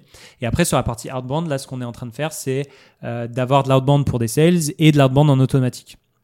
Donc ça veut dire en, euh, en automatique, euh, quand, je veux dire automatique, c'est genre self-service. Ouais. Donc ça veut dire en gros, euh, tu as un ops qui va euh, faire toute la lead qui va faire toute la création de campagne, qui va en- envoyer les campagnes. Et l'objectif, c'est de driver des sign-up qui vont convertir. Et du coup, quand il y a du sales, bah, c'est de driver des meetings qui vont être bookés pour des sales, pour ensuite les closer, etc. Ok. Euh, Vision globale, Ouais. internationale. Vous, vous êtes full international. Comment faire de l'organique comme vous le faites à l'international? Enfin, tu vois, euh, c'est quand même une grosse question. Souvent, on se dit, ben, surtout quand on est euh, très euh, LinkedIn, etc., c'est je vais me faire mon réseau, ça va surtout être un pays, etc. Vous, est-ce que vous, avez poussé la réflexion de comment on reste vraiment global, etc. Ou alors, c'est vraiment une vision opportuniste de, bah, de toute façon, on a une communication en anglais, bah, les gens ils viennent d'où ils veulent et puis basta, quoi. Exactement. Ah oui, d'accord. Non, mais, non, c'est très bien. hein. En fait, on, on a envie de- d'aider euh, certains personas, tu vois. Et donc, on va créer un maximum de valeur pour attirer ces personnes-là, pour euh, les éduquer, pour les aider à avoir de meilleurs résultats euh, et de montrer que bah, notre solution, c'est la meilleure pour ce qu'on fait. Si tu as envie d'avoir les meilleurs résultats, nous, on te permet de faire ça parce que euh, notre méthodologie en particulier, bah, on la traduit sous forme de produit. Et donc, ça te donne toutes les clés, si tu veux, pour réussir avec ton outreach. Hmm. Et donc, que tu sois, euh, tu vois, euh, au Canada, euh, aux En États-Unis, Inde, peu importe. machin, peu importe. Enfin, c'est c'est c'est la magie d'Internet, tu vois, j'ai Oui, envie de dire, dans le sens où, tu vois, il n'y a pas un truc où on se dit, OK, on va d'abord focus sur un pays en particulier. Par contre, là où, où c'est un truc qui est intéressant, c'est que tu as l'internationalisation, mais tu as après la localisation qui peut être euh, vachement intéressant aussi. Et donc, c'est de se dire, OK, bah, potentiellement, OK, on a un gros impact au niveau international aujourd'hui. Il y a encore plein de trucs à faire, mais il y a aussi des pistes sur bah, comment est-ce qu'on va euh, localiser, par exemple, sur le marché français, sur le marché euh, X ou Y, etc. etc. Et donc, c'est là où, du coup, tu auras une, une stratégie qui va être plus particulière pour ce genre de target. Truc tout con, on va, tu vois, changer le contenu en français, par exemple, ou des choses comme ça. Euh, Et vous avez cette démarche aujourd'hui? C'est un truc qui est, qui est, qui est en, qui est en cours, ouais. Ok. De se focaliser sur certains pays Ouais. sur lesquels il y a le plus de potentiel, etc. Donc c'est c'est un petit peu comme euh, Send in Blue maintenant, euh, Bravado, je crois, non, euh, Bra- Brevo, Brevo, et, et je me souviens quand j'avais parlé à leur head of growth, bah, en fait c'était la même chose. Eux, je crois qu'ils étaient très international d'abord, et ensuite ils sont allés vraiment dans le local et ils ont eu une énorme stratégie de, de local. Ok. Euh, et ils ont commencé comme ça plutôt que potentiellement bah, faire local après local, etc. Ouais, ouais. ça. Ok. Ce, qui, Euh, ce qui est généralement ce qu'on observe dans beaucoup de startups. Ouais, et après je pense que tu as de plus en plus de, de- de boîtes en fait qui font international direct. Oui, oui. Et, et après, tu as, aussi le truc, ça dépend de ton marché, ça dépend de ton produit, etc. Mais t'as pas forcément en fait avoir, euh, t'as pas forcément besoin de, de sales aux US pour vendre euh, à des Américains. Ah oui, oui, ça complètement. Et donc du coup, bah, on utilise ça pour, euh, pour justement bah, booster l'acquisition euh, et, et- et toucher un maximum de personnes qui sont relevantes pour. euh, Ce qui est particulièrement adapté sur une stratégie organique, ce qui est notamment social, Ce qui est beaucoup plus compliqué quand ta stratégie d'acquisition repose sur du paid ou du SEO, etc. Ouais. Parce que là, naturellement, tu vas être confronté Ah oui, aux clair. problématiques Ouais, locales. bien sûr. Et euh, je pense notamment au paid, tu vois, où nous on accompagne des clients qui veulent euh, déployer du paid à l'international et je leur dis, euh, ok, il faut juste que tu aies en tête que du coup ton budget va falloir le multiplier par le nombre de pays Ouais. que. Ah ouais, bah du coup on va peut-être commencer par du local, tu vois. Bah oui, oui, tu m'étonnes. Mais c'est en ça aussi Mais pareil que. pour l'outbound au final. Enfin, tu peux pas targeter tout le monde en même temps Bien sûr. euh, parce que bah, en fait tu vas pas réussir à faire assez de qualitatif et donc assez de résultats. Mais l'organic social s'y Mm. prête bien. Parce que LinkedIn, Ah oui, ça, c'est clair. Ouais, tu fais sûr. du LinkedIn en anglais, bah potentiellement ton marché Exactement. il est mondial. Ouais. Twitter en anglais, ton marché il est mondial. Ok, intéressant. Euh, je veux qu'on bascule du coup sur euh, un gros topic qui est euh, le côté personal branding, etc. Donc moi je t'ai contacté il y a quelques temps en perso en te disant je sais pas comment vous faites pour produire autant de contenu, donne-moi tes tips. Euh, ta réponse a été bah écoute euh, tout le monde se démerde comme il peut en fait. Euh, voilà, je pense que c'est un bon résumé tu vois. Je t'ai dit mais vous avez pas une équipe qui produit pour tout le monde? Je me dis bah non chacun prend ses petites initiatives perso. Donc il y, a- quand même un truc qui est très très fort chez euh, chez vous et je pense que c'est un point qui inspire beaucoup de boîtes. C'est le fait que euh, en interne, vous ayez chacun fait l'effort de travailler votre personal branding, de prendre la parole euh, à titre personnel, etc. Bien évidemment, moi, il y a pas mal de boîtes qui me disent, et parce que je suis aussi présent sur LinkedIn, mais alors, c'est quoi tes stratégies d'entreprise, etc., etc. Et souvent, il y a un peu cette croyance qui a été finalement celle que j'ai pu aussi avoir avec vous, hein, de, bah, en fait, c'est une équipe qui produit du contenu pour toutes les personnes de la boîte, et puis en fait, euh, les gens, ils ont juste à reposter.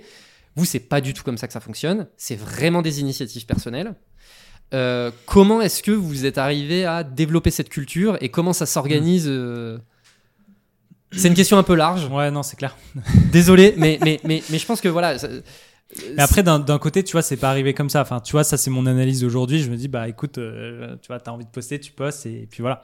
Mais c'est clair que, que, que je suis pas arrivé chez Lemis et je me suis dit, ah, bah, tiens, j'ai envie de poster, je vais poster, tu vois.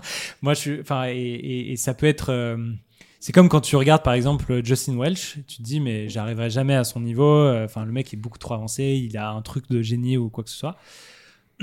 en fait, il faut, il faut juste commencer. Et moi, par exemple, mon premier post sur LinkedIn, d'ailleurs, je crois qu'il est plus disponible, bah, c'était la classique, cher réseau, euh, machin bidule. donc, donc, euh, donc ouais, ça s'est pas passé comme ça. Donc, t'as forcément, tu vois, euh, une déjà, je pense le, le premier truc qui limite pas mal de gens, c'est déjà de comprendre pourquoi est-ce que tu fais ça. Euh, et je pense que d'ailleurs, c'est c'est peut-être une euh, une bonne étape sur euh, tout dans la vie, genre euh, pourquoi est-ce qu'on a pris telle vision de boîte? Bah en fait, si t'arrives pas à justifier les trucs ou si les gens comprennent pas, bah ils vont pas comprendre, ils vont pas réussir à embrace, ils vont pas réussir à à, à exécuter là-dessus, etc. Donc si tu comprends pas pourquoi ou quelle est la valeur que ça ça va t'apporter de, de publier sur LinkedIn, ça sert à rien d'essayer. Si euh, par contre tu es convaincu que ça va apporter, euh, ça va t'apporter beaucoup, que ce soit par exemple pour trouver un nouveau job, que ce soit pour trouver des leads, que ce soit pour être un expert dans une industrie en particulier, et que plus tard tu as envie de, faire un truc en particulier euh, pour cette industrie, vendre un produit, etc., etc.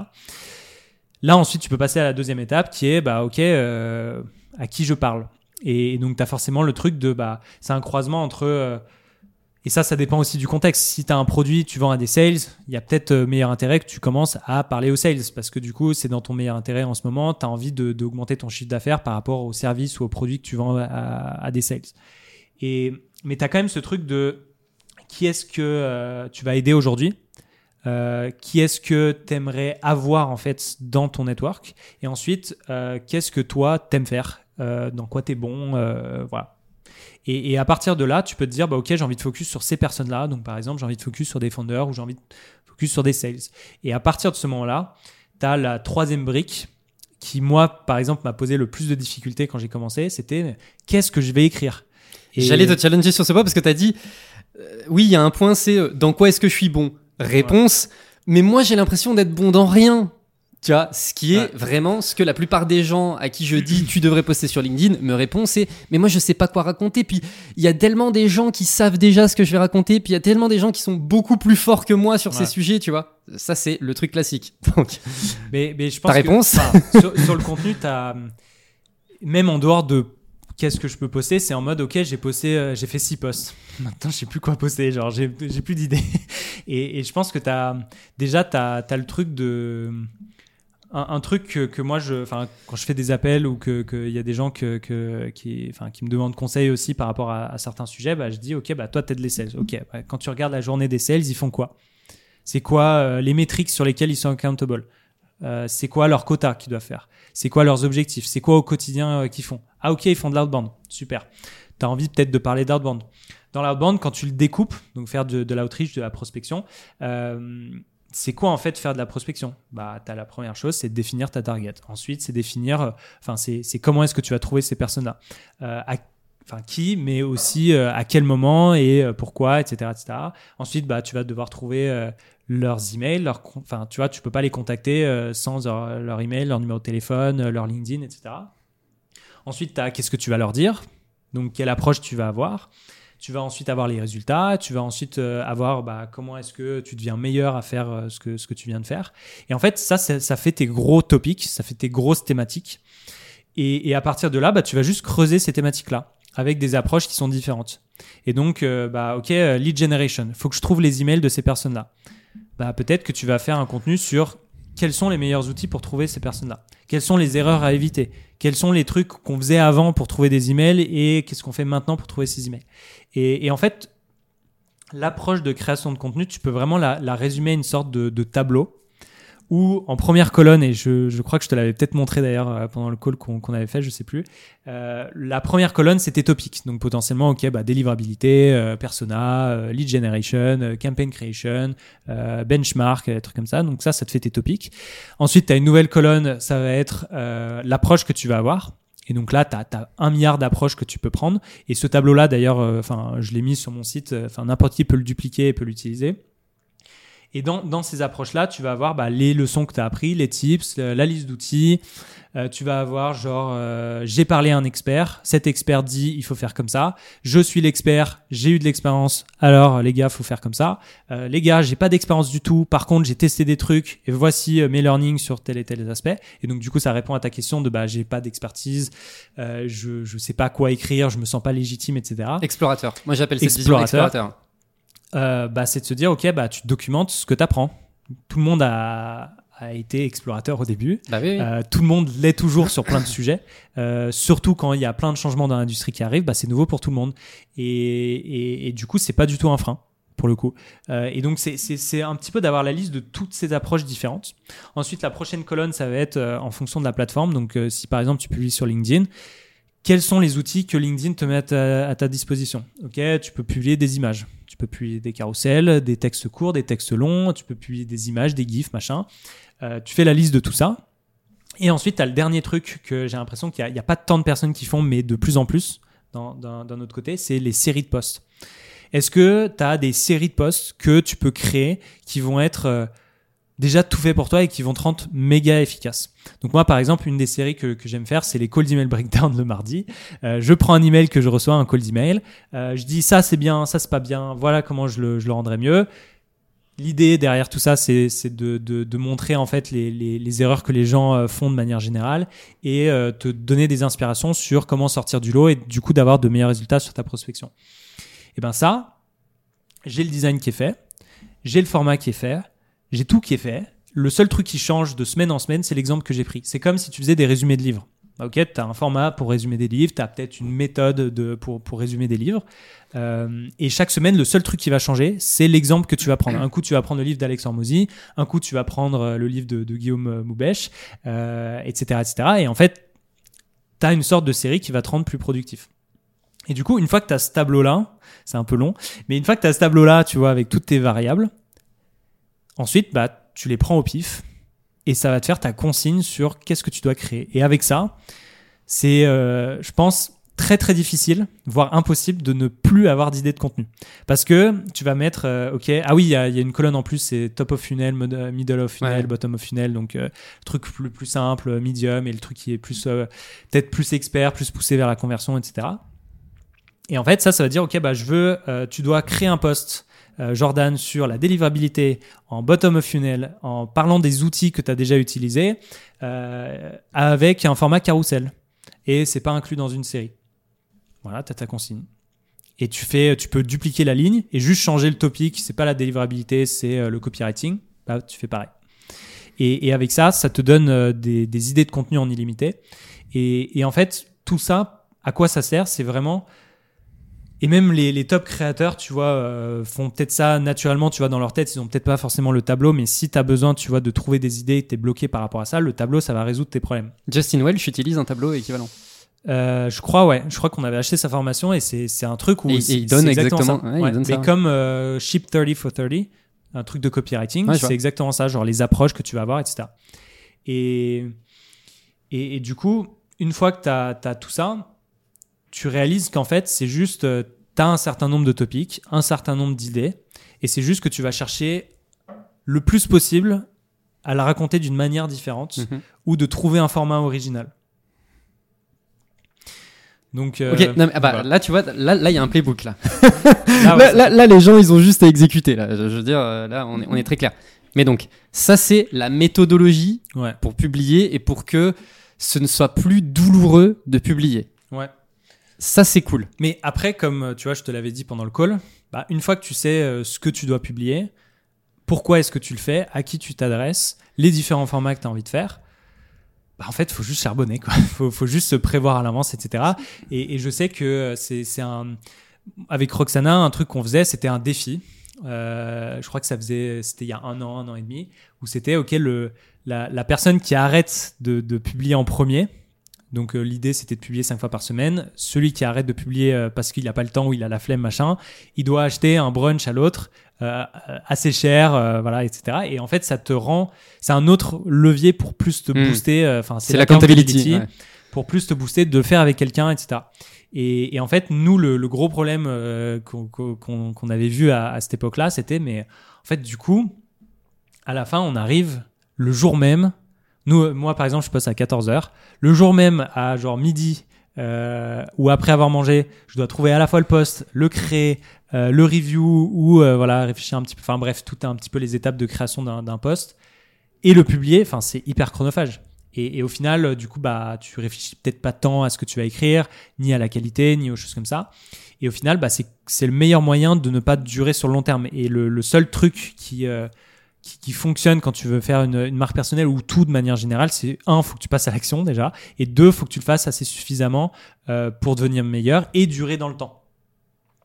Et du coup, c'est pour ça que si t'as pas une strat où t'es en mode, euh, enfin, une strat, mais genre si tu, tu juste réfléchis deux secondes et t'essaies de planifier tes postes en avance, bah ça va être très compliqué pour toi de, tenir le rythme. Et, du coup, l'objectif, tu vois, par exemple pour moi, c'est de se dire, ok, comment est-ce que je crée un maximum de contenu en avance? Comme ça, le jour où je dois poster, ah mince, j'ai une réunion, j'ai un call client, j'ai un call de discovery, j'ai un call de si machin chouette.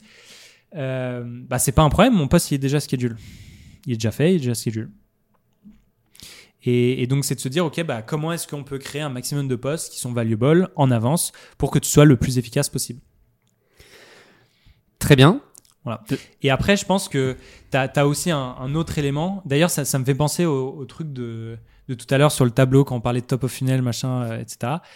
Tu as, pas mal de gens, je trouve, qui, qui donnent des tips, euh, tu vois, sur LinkedIn en mode, ouais, euh, top of funnel, ça veut dire tu as plus de visibilité, bottom of funnel, tu as moins de visibilité, mais plus axé sur la conversion. Et en vrai, je suis pas forcément toujours d'accord. En fait, j'ai l'impression qu'il n'y a, il y a jamais de vraies règles. En fait, tu apprends les règles que les autres font pour masteriser le truc et ensuite, en fait, tu apprends à les casser, ces règles-là, Je suis d'accord. pour faire d'autres choses. Et en fait, un, un bon exemple, c'est Lucas dans ma team en, en, en Ops. Bah, il fait plein de posts bottom of funnel et un post bottom of funnel qu'il a fait, donc des, tu vois, c'était genre des- un Google App script, donc de- du code que tu fais dans Google Sheets pour trouver des emails, pour trouver machin chouette. Bah ça, ça avait fait 24 000 likes, ça a doublé son audience de 10K à genre euh, 22 ou 26 000 euh, abonnés à, à l'époque. Ça fait, je crois que ça fait bientôt, euh, bientôt 8 mois, un an, je crois qu'il avait fait ça. Il n'y a pas le truc le plus bottom of funnel, quoi. Donc, euh, c'est, donc j'ai l'impression qu'il n'y a pas de vraies règles là-dessus et c'est vraiment un truc où tu apprends à, bien savoir faire ou même un petit peu comme, euh, comme quand tu envie de devenir sales. Tu vas d'abord appliquer la méthodologie qui fonctionne dans la boîte. Euh, Le script. voilà, tu, tu vas faire tout ce qu'on te demande. Et ensuite, une fois que tu es confiant, que tu as des résultats, machin, ou que tu as, compris comment ça marchait, la value propre de la boîte, etc., là, tu vas commencer à prendre des libertés, à casser les règles, euh, peut-être être plus à l'aise euh, que, euh, que, que ce qu'il faudrait. Euh, donc, donc voilà. Et après, je pense que tu as. Juste après, tu as le truc de comment est-ce que tu sors plus du lot aussi. Parce que tu as. Et, je suis peut-être un petit peu euh, fautif pour ça, mais il y a tout qui devient de plus en plus simple. Et tous les channels euh, qui, euh, qui au début, bah oui, c'est trop bien, tu fais peu d'efforts, tu as beaucoup de résultats, mais plus tu as de monde qui va arriver dessus, bah plus ça va être saturé, plus ça va être compliqué d'avoir des résultats. Donc comment est-ce que tu sors du lot de, de là-dessus? Et, et, et, un truc qui, qui, te rend hyper simple, c'est, tu vois, moi j'ai fait genre plus de 70 templates de carrousel n'importe qui maintenant peut créer des carousels, alors qu'avant, ils étaient en mode, bah ouais, mais j'ai pas de design skills, j'ai pas de process en particulier, donc je vais pas poster. Et donc, du coup, bah, ça te fait moins de personnes qui postent, moins de personnes qui volent ton attention, parce qu'en final, t'es pas en concurrence uniquement avec les gens qui parlent de copywriting si t'es copywriter, t'es en concurrence avec tout le monde qui te vole l'attention de tes prospects. Et, et donc, du coup, après, c'est de se dire, OK, bah, comment est-ce que je sors du lot? Et c'est là où tu vas peut-être bah, réfléchir à casser des règles. Quel, quel est genre le, le nouveau format que je vais sortir que personne n'a fait avant euh, et qui va sortir du lot, qui va attirer plus l'attention, etc. Est-ce que j'ai un branding en particulier que je vais devoir adopter pour sortir encore plus du lot? Versus pas mal de boîtes qui vont avoir la même photo de profil euh, pour tous les employés, les mêmes posts copier-coller euh, au, même jour, à la même heure qui sont publiés. et qui font en fait juste transpirer ton entreprise à travers des, des comptes perso.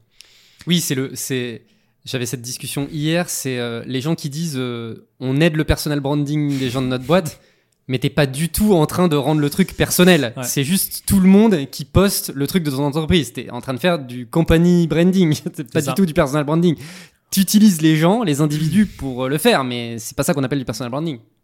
Ouais, c'est ça. Et puis dans, dans, cette aussi démarche, tu vois, de comment est-ce que tu sors du lot, comment est-ce que tu fais un truc qui est différent pour avoir plus d'impact, euh, t'as as le truc de bah t'as besoin que les gens se connectent plus avec toi en tant que personne. Et c'est le enfin la raison pour laquelle le, on, parle de personal brands, parce que tu te connectes mieux à un humain qu'à une boîte. Bah, comment est-ce que tu renforces ça? Est-ce que tu vas te connecter avec euh, quelqu'un qui transpire l'entreprise euh, dans laquelle il est, genre le logo, euh, genre la, sa charte graphique, tous ces sujets, tout, la tonalité des posts qui fait pas vraiment comme cette personne-là donc, euh, donc voilà, et c'est pour ça que tu as des brandings qui sont peut-être plus uniques chez, euh, chez certains ou, que d'autres. Mais ça, c'est une step plus avancée, tu vois. Oui, oui, bien sûr. Oui, non, mais déjà, faut poster. Déjà, t'arrives là, c'est déjà pas mal. mais, mais, même, tu vois, des créateurs genre Mark, Mark, euh, Matt Barker, pardon. Euh, c'est un mec qui parle de copywriting, etc. Et genre, enfin, euh, c'est carousel, le design ou même, tu vois, genre, la façon peut-être dans, qu'il oui. ça. Enfin, c'était rincé. C'était juste un truc blanc, un vieux texte, machin et tout. Pourtant, bah, ça marchait hyper bien. Pourquoi? Parce que bah, il parle de pain que ces targets ont, qui sont importants et urgents, de solutions pour, enfin, il donne de la valeur, quoi. Et, là maintenant, il a un branding beaucoup plus travaillé, et là, il essaie de se différencier encore hmm. plus là-dessus. Euh, mais déjà, ouais, si tu arrives à ce niveau-là où tu arrives à poster régulièrement de la valeur, des trucs qui sont actionnables et qui aident vraiment tes targets, euh, ensuite, là, ouais, tu pourras te, poser la question de comment est-ce que je fais un branding qui est plus unique à, ma personne, etc. Donc là, on a, là, on a, on s'est concentré sur l'individu, euh, vraiment le côté personal brand, très cool. Moi, ce qui m'intéresse, si on step back, c'est, j'en reviens à l'emlist, le fait que, non, non, mais très bien, mais le, le fait que plusieurs personnes de la boîte, pas tout le monde, mais quand même pas mal de personnes, ont cette logique d'où, comment c'est insufflé, pourquoi les gens le font. Tu vois, typique une question, mais c'est euh, est-ce que vous avez un OKR qui est, euh, ben, euh, toi, il faut que tu aies posté 60 fois ce trimestre. Toi, il faut que tu aies machin. Est-ce que, enfin, tu vois, comment ça se traduit au sein de la boîte? Ouais, c'est clair. Enfin, genre, si par exemple demain tu as envie de le faire, bah, peut-être que tu vas avoir du frein, tu vois, dans, dans, ta team ou, de ton manager ou des trucs comme ça. je pense que c'est un truc qui, enfin, en tout cas, nous, c'est devenu top-down. Donc, c'est genre CEO, il a fait ça, il a vu que ça marchait, il a créé une sorte de playbook pour aider les, autres à, le faire euh, de la même manière que, ce que lui a fait. Euh, il a vu qu'il y avait des résultats et donc il s'est dit bah ok est-ce que si je mets genre euh, enfin si je poste admettons 10 fois par jour ça va avoir plus d'impact que poster une fois par jour que je fais aujourd'hui? Ou alors est-ce que avoir plus d'impact c'est genre avoir plus de personnes en fait qui vont le faire? Et donc c'est là où il s'est dit bah écoute moi j'ai fait une personne brand ça marche je vais prendre les gens de, ma team et je vais faire en sorte que ces personnes-là, eux aussi, ont des marques personnelles. Et du coup, bah, ça va juste compound l'effet de il y a plus de valeur qui, qui est apportée dans, dans le feed des gens. Euh, il y a euh, l'Emlist qui est beaucoup plus distribué. Et en fait, l'objectif, Euh, je me souviens euh, quand, quand on en parlait, mais l'objectif, qu'on soit partout. Genre, on a envie d'être partout dans ton feed. Mais c'est sur la base du volontariat que les personnes ont été identifiées ou alors c'est euh, Guillaume qui a dit je pense que toi, toi, toi, vous pourriez être des bonnes personnes pour déployer cette stratégie. Bah, en fait, je, pense que tu as, quand même l'aspect dans, sur pas mal de choses de as envie d'expliquer le pourquoi et de faire enfin de donner en- envie aux gens de le faire. Si je te dis euh, enfin tu vois genre par exemple euh, tu vas enfin moi je me vois jamais euh, tu vois genre dire à, quelqu'un il faut que tu fasses tant d'heures euh, dans ta semaine que tu finisses à telle heure machin. Enfin j'en ai rien à foutre de- du nombre d'heures que tu fais. Euh, par contre moi ce qui m'intéresse c'est d'avoir des gens qui sont passionnés. Et donc, si tu es passionné, bah, peut-être que tu vas prendre des sujets qui sont peut-être en dehors de ton scope, tu vois, genre l'exemple que tu donnais tout à l'heure, euh, genre un designer qui sait juste faire, euh, tu vois, le design et pas l'intégration sur Webflow. Ah ouais, mais non, mais ça, c'est pas mon scope. Ah ok, mais est-ce que tu es le genre de personne qui est un peu curieux, qui a peut-être envie d'apprendre, d'allouer plus de temps à faire ce genre de choses Et du coup, au final, bah, on te permet d'é- d'évoluer d'une certaine manière et d'apprendre plus de choses. Et donc, je pense que si tu arrives à. hum, pas à convaincre les gens, mais juste à leur expliquer le pourquoi. Et si tu as les, les personnes en fait qui, euh, qui ont les mêmes ambitions que toi ou qui ont compris un petit peu bah, l'ADN de la boîte, qui est bah, on, on va get shit done, on va apporter un max de valeur à, tes, nos, users, à nos cibles, etc. Même des gens qui sont pas des users en fait. Euh, et ben moi je te laisse l'opportunité de faire ça. Je sais que tu as compris pourquoi est-ce qu'on fait ça. Est-ce que ça te chauffe? Oui, on le fait. Non, tant pis, bah on le fait pas quoi. Et, et donc c'est vrai qu'à un certain stade, on poussait plus les gens à le faire dans le sens où on disait pas genre euh, il faut que tu le fasses, tiens fais-le. Mais c'est plus si tu as envie de le faire, on va te donner les clés. On a une formation en interne qu'on a rendue publique d'ailleurs, qui dure 3 heures. Euh, je crois que si tu tapes euh, lemlistfamily.personalbranding ou un truc comme ça, enfin bref, sur le site de Lemlist, tu peux trouver, c'est un truc gratos de 3 heures. Et en fait, ça te dit tout sur de A à Z comment est-ce que tu vas créer ta marque personnelle. Et en fait, c'est exactement le même programme que Guillaume a fait en interne pour bah, débloquer les gens qui avaient envie de le faire. Et donc, c'est plus le sujet numéro un que je disais tout à l'heure, qui est bah, si tu as compris pourquoi euh, c'est dans ton meilleur intérêt de faire ça, oui, certes, ça aide la boîte, parce que ça fait plus de visibilité, mais en fait, c'est un win-win entre le salarié et la boîte, parce que la boîte a plus de visibilité, mais le salarié aussi. S'il a envie de changer de taf dans le futur, s'il a envie de monter sa boîte derrière, bah, tu vois, Justin Welch qui a envie de lancer son SaaS, bon, peut-être c'est un exemple un peu extrême, parce qu'il a 400 000 followers, je crois, un truc comme ça, mais demain, il a envie de lancer son SaaS, il a potentiellement des dizaines de milliers d'utilisateurs sur son premier clair. mois. C'est clair. Euh, donc c'est un, un game changer. Donc une fois que tu, tu fais réaliser aux, aux gens dans ta team l'impact que ça peut avoir, bah ensuite tu leur donnes les clés pour, pour l'implémenter. Mm. Après, je sais qu'à un moment on poussait, euh, enfin on poussait pas, mais genre on donnait l'opportunité à tout le monde. Maintenant ce qu'on se dit, c'est que on a moins envie que ce soit genre un- des objectifs ou des trucs comme ça. Si t'as pas envie de le faire, tu fais pas et il n'y a pas de souci. Et, et après on, essaie plus de se focus sur des gens qui vont avoir un sens avec nos targets. Parce que euh, tu peux avoir genre des, gens qui vont parler. euh, Enfin, tu vois, si par exemple on, a euh, quelqu'un du support qui crée sa marque personnelle pour attirer des gens du support, est-ce que ça va vraiment aider la boîte? Peut-être pas, tu vois. Donc, du coup, on, préfère que c'est des personnes en particulier qui lancent leur marque personnelle. Bien sûr, Mais d'un autre côté, enfin, quelqu'un du support qui a envie de lancer sa marque personnelle, il le fait. Il y a, Ah, il y a mais- zéro souci. bien sûr. C'est juste que euh, ça va être encouragé. sens, en fait. ouais, ouais. Ça va, ça va être plus encouragé vers les personnes pour qui ça. a Mais encore une fois, c'est pas obligé. Enfin, tu vois, il y a, y plein de gens qui sont venus, euh, qui n'ont pas voulu faire ça. Bah, fine. En fait, tu te focuses sur les, les autres trucs qui te font kiffer et c'est pas du tout un problème. Ouais. Euh, je pense qu'il y a un gros sujet dans ce que tu es en train de dire, qui a été exactement quelque chose que moi-même j'ai vécu euh, chez Germinal. Je pense que beaucoup de gens n'osent pas euh, prendre la parole, etc., parce que les bénéfices que tu peux en tirer, même à titre personnel, semblent très nébuleux. C'est-à-dire que, tu vois, moi, je, euh, tu, scrolles un peu ton LinkedIn, euh, globalement, tu vas passer. Il y a un post sur 10 ça va être des gens qui critiquent les gens qui disent avoir des résultats sur LinkedIn, tu vois. Tu sais, c'est genre, ah oui, non, mais les gens ils postent sur LinkedIn pour dire qu'ils font de l'argent, mais alors euh, tout ça c'est que du bullshit. Alors, spoiler alert, non, c'est pas du bullshit, tu vois, il y a vraiment des gens qui font de l'argent avec LinkedIn. et, et, et en fait, je pense que chez Lemlist, le fait que vous ayez tous pu voir la réalité de l'impact de Guillaume Ah, sur le business, bah d'un coup, tu sais, c'est une réalisation de, ah mais d'accord, mais en fait, ça marche vraiment ce truc, Ouais. tu vois. Et moi, de mon côté, à l'époque de Germinal, euh, Grégoire, je veux dire, moi j'étais dans le back-office, euh, je voyais les résultats que ça avait, je me disais, mais c'est du délire. Donc naturellement, ça motive. Tu te dis, bah attends, euh, moi aussi, tu sais, j'ai un peu envie de goûter à ce truc-là, tu vois.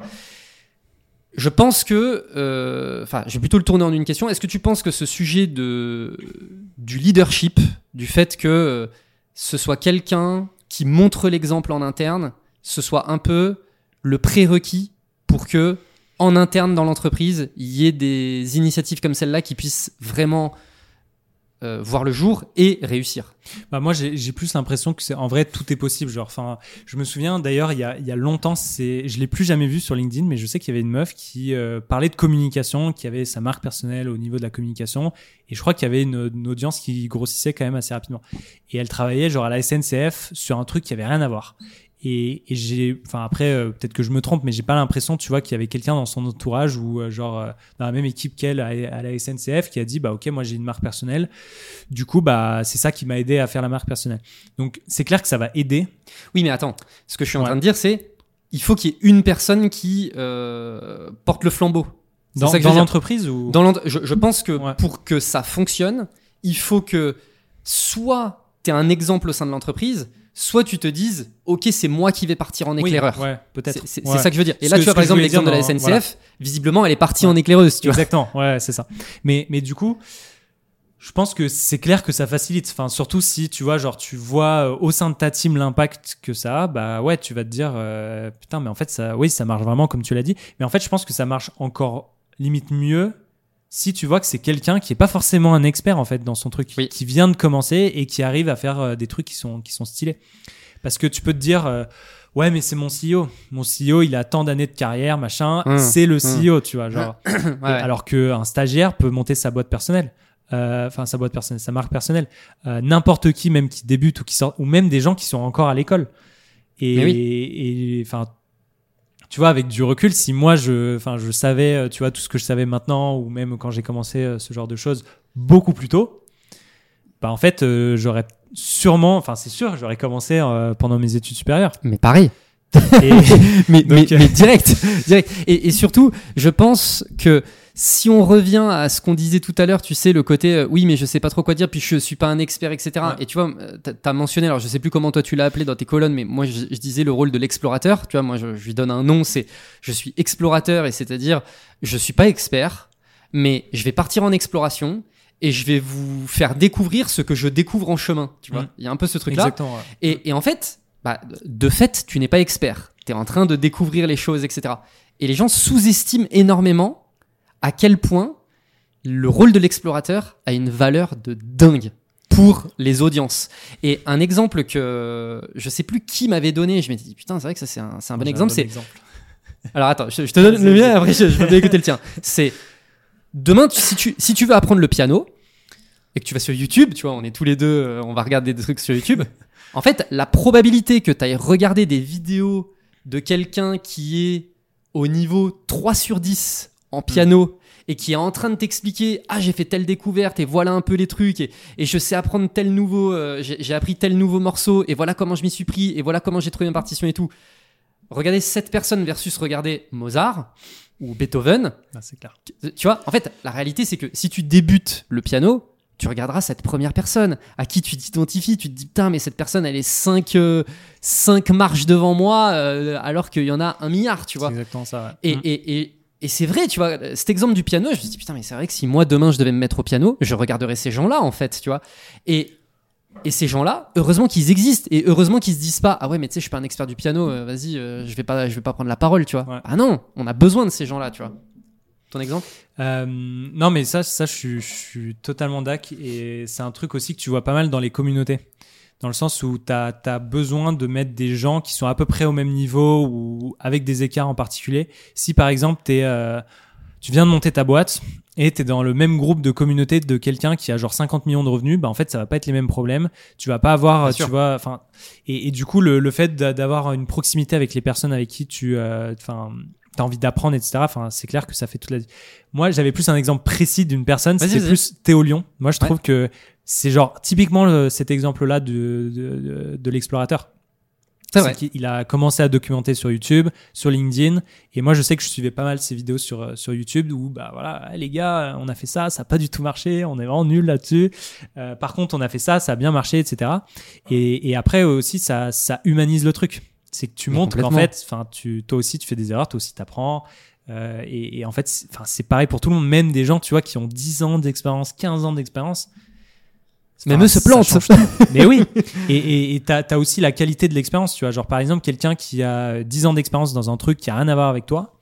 Genre, par exemple, tu vois, genre, euh, je sais pas, euh, un marketeur qui a fait euh, 10 ans de marketing dans euh, peut-être une boîte euh, enterprise ou des trucs comme ça qui vient à l'Emlist, mais ça va être rien à voir avec ce qu'il a l'habitude de faire. Et, et même si, tu vois, t'as as le truc de, t'as une expérience qui est relevant, oui, t'as moins de, tu vois, de chances de te gourer sur plein de trucs, mais t'as tellement d'inconnus, il y a tellement de trucs que tu contrôles pas, en fait, que, enfin, c'est, Ok. Non, non, mais on, on- on est d'accord. Euh, on arrive à la fin de l'entretien. C'est quoi les, c'est quoi tes prochains challenges? Euh, je pense le, le premier, c'est euh, de garder un bon niveau d'exigence dans, dans les teams, que ce soit genre au niveau du recrutement, faire level up les gens, etc. etc. Euh, deuxième, c'est euh, de, de faire en sorte qu'on apporte toujours plus de valeur aux, aux users, euh, qu'on avance bien sur les roadmaps, qu'on priorise les bonnes choses, qu'on arrive à avoir beaucoup plus conscience en fait de, de nos users, la réalité du terrain, de ce qui se passe, etc. Et d'avoir plus de business sense aussi dans les décisions qu'on prend. Euh, et après, je crois le, le dernier, c'est plus, euh, enfin, un truc que je suis en train de faire, par exemple là en ce moment, c'est genre euh, product vision, c'est genre des principes de product pour mieux guider l'exécution de, de euh, des différentes features, ou des différentes problématiques ou des choses comme ça. Donc je dirais c'est principalement ça pour le moment. Et euh, forcément, ça change, ça peut changer euh, très rapidement. Quoi. Ce qui est un vrai travail managérial. Ouais. Mais aussi euh, dans l'exécution aussi. Genre euh, moi je j'aime vraiment passer du temps, tu vois, avec les designers, avec les PM, avec tu vois les gens qui vont créer le truc parce qu'au final, c'est là aussi où il y a besoin de rajouter du business sense. Est-ce que tu vas rajouter ta feature ici? Est-ce que tu vas l'apporter de, de telle manière Euh, ou est-ce que tu vas faire une manière qui est totalement différente? Et je pense que les principes product ça a beaucoup guidé ça, mais je pense que tu as, aussi le truc de euh, euh, l'exécution, ça fait vraiment beaucoup la diff. Euh, tu l'entends partout sur Internet en mode ouais, tes idées ça vaut rien tant que tu les exécutes, etc. Mais ça, ensuite, c'est bien les exécuter, ça fait la diff parce que bah faut que tu sois efficace, faut que tu apportes une claque, potentiellement que tu as compris des trucs que les gens enfin d'autres personnes n'ont pas compris. Euh, et donc s'assurer qu'il y a un bon niveau d'exécution, que ce soit genre en vélocité, genre en rapidité, ou alors en, en qualité de, de, de, de valeur que tu vas apporter. Bah ça, c'est un truc qui est méga important. ouais. Merci Kevin. Bah, merci. On te retrouve où? LinkedIn. LinkedIn. Voilà. Le mardi, le, Le le email mardi, breakdown. le lundi, mardi, mercredi, jeudi, vendredi. Ok. Donc, Merci beaucoup. Merci à toutes les personnes qui sont encore en train d'écouter, bah, d'écouter, euh, d'avoir écouté jusqu'à la fin. N'oubliez pas de mettre 5 étoiles sur Apple Podcast, Spotify, tout ça. Le like, le commentaire, le partage sur YouTube. Et on se retrouve la semaine pro. Ciao. Do it! Just do it! Don't let your dreams be dreams. Yesterday, you said tomorrow. So just do it! Make your dreams come true! Just do it!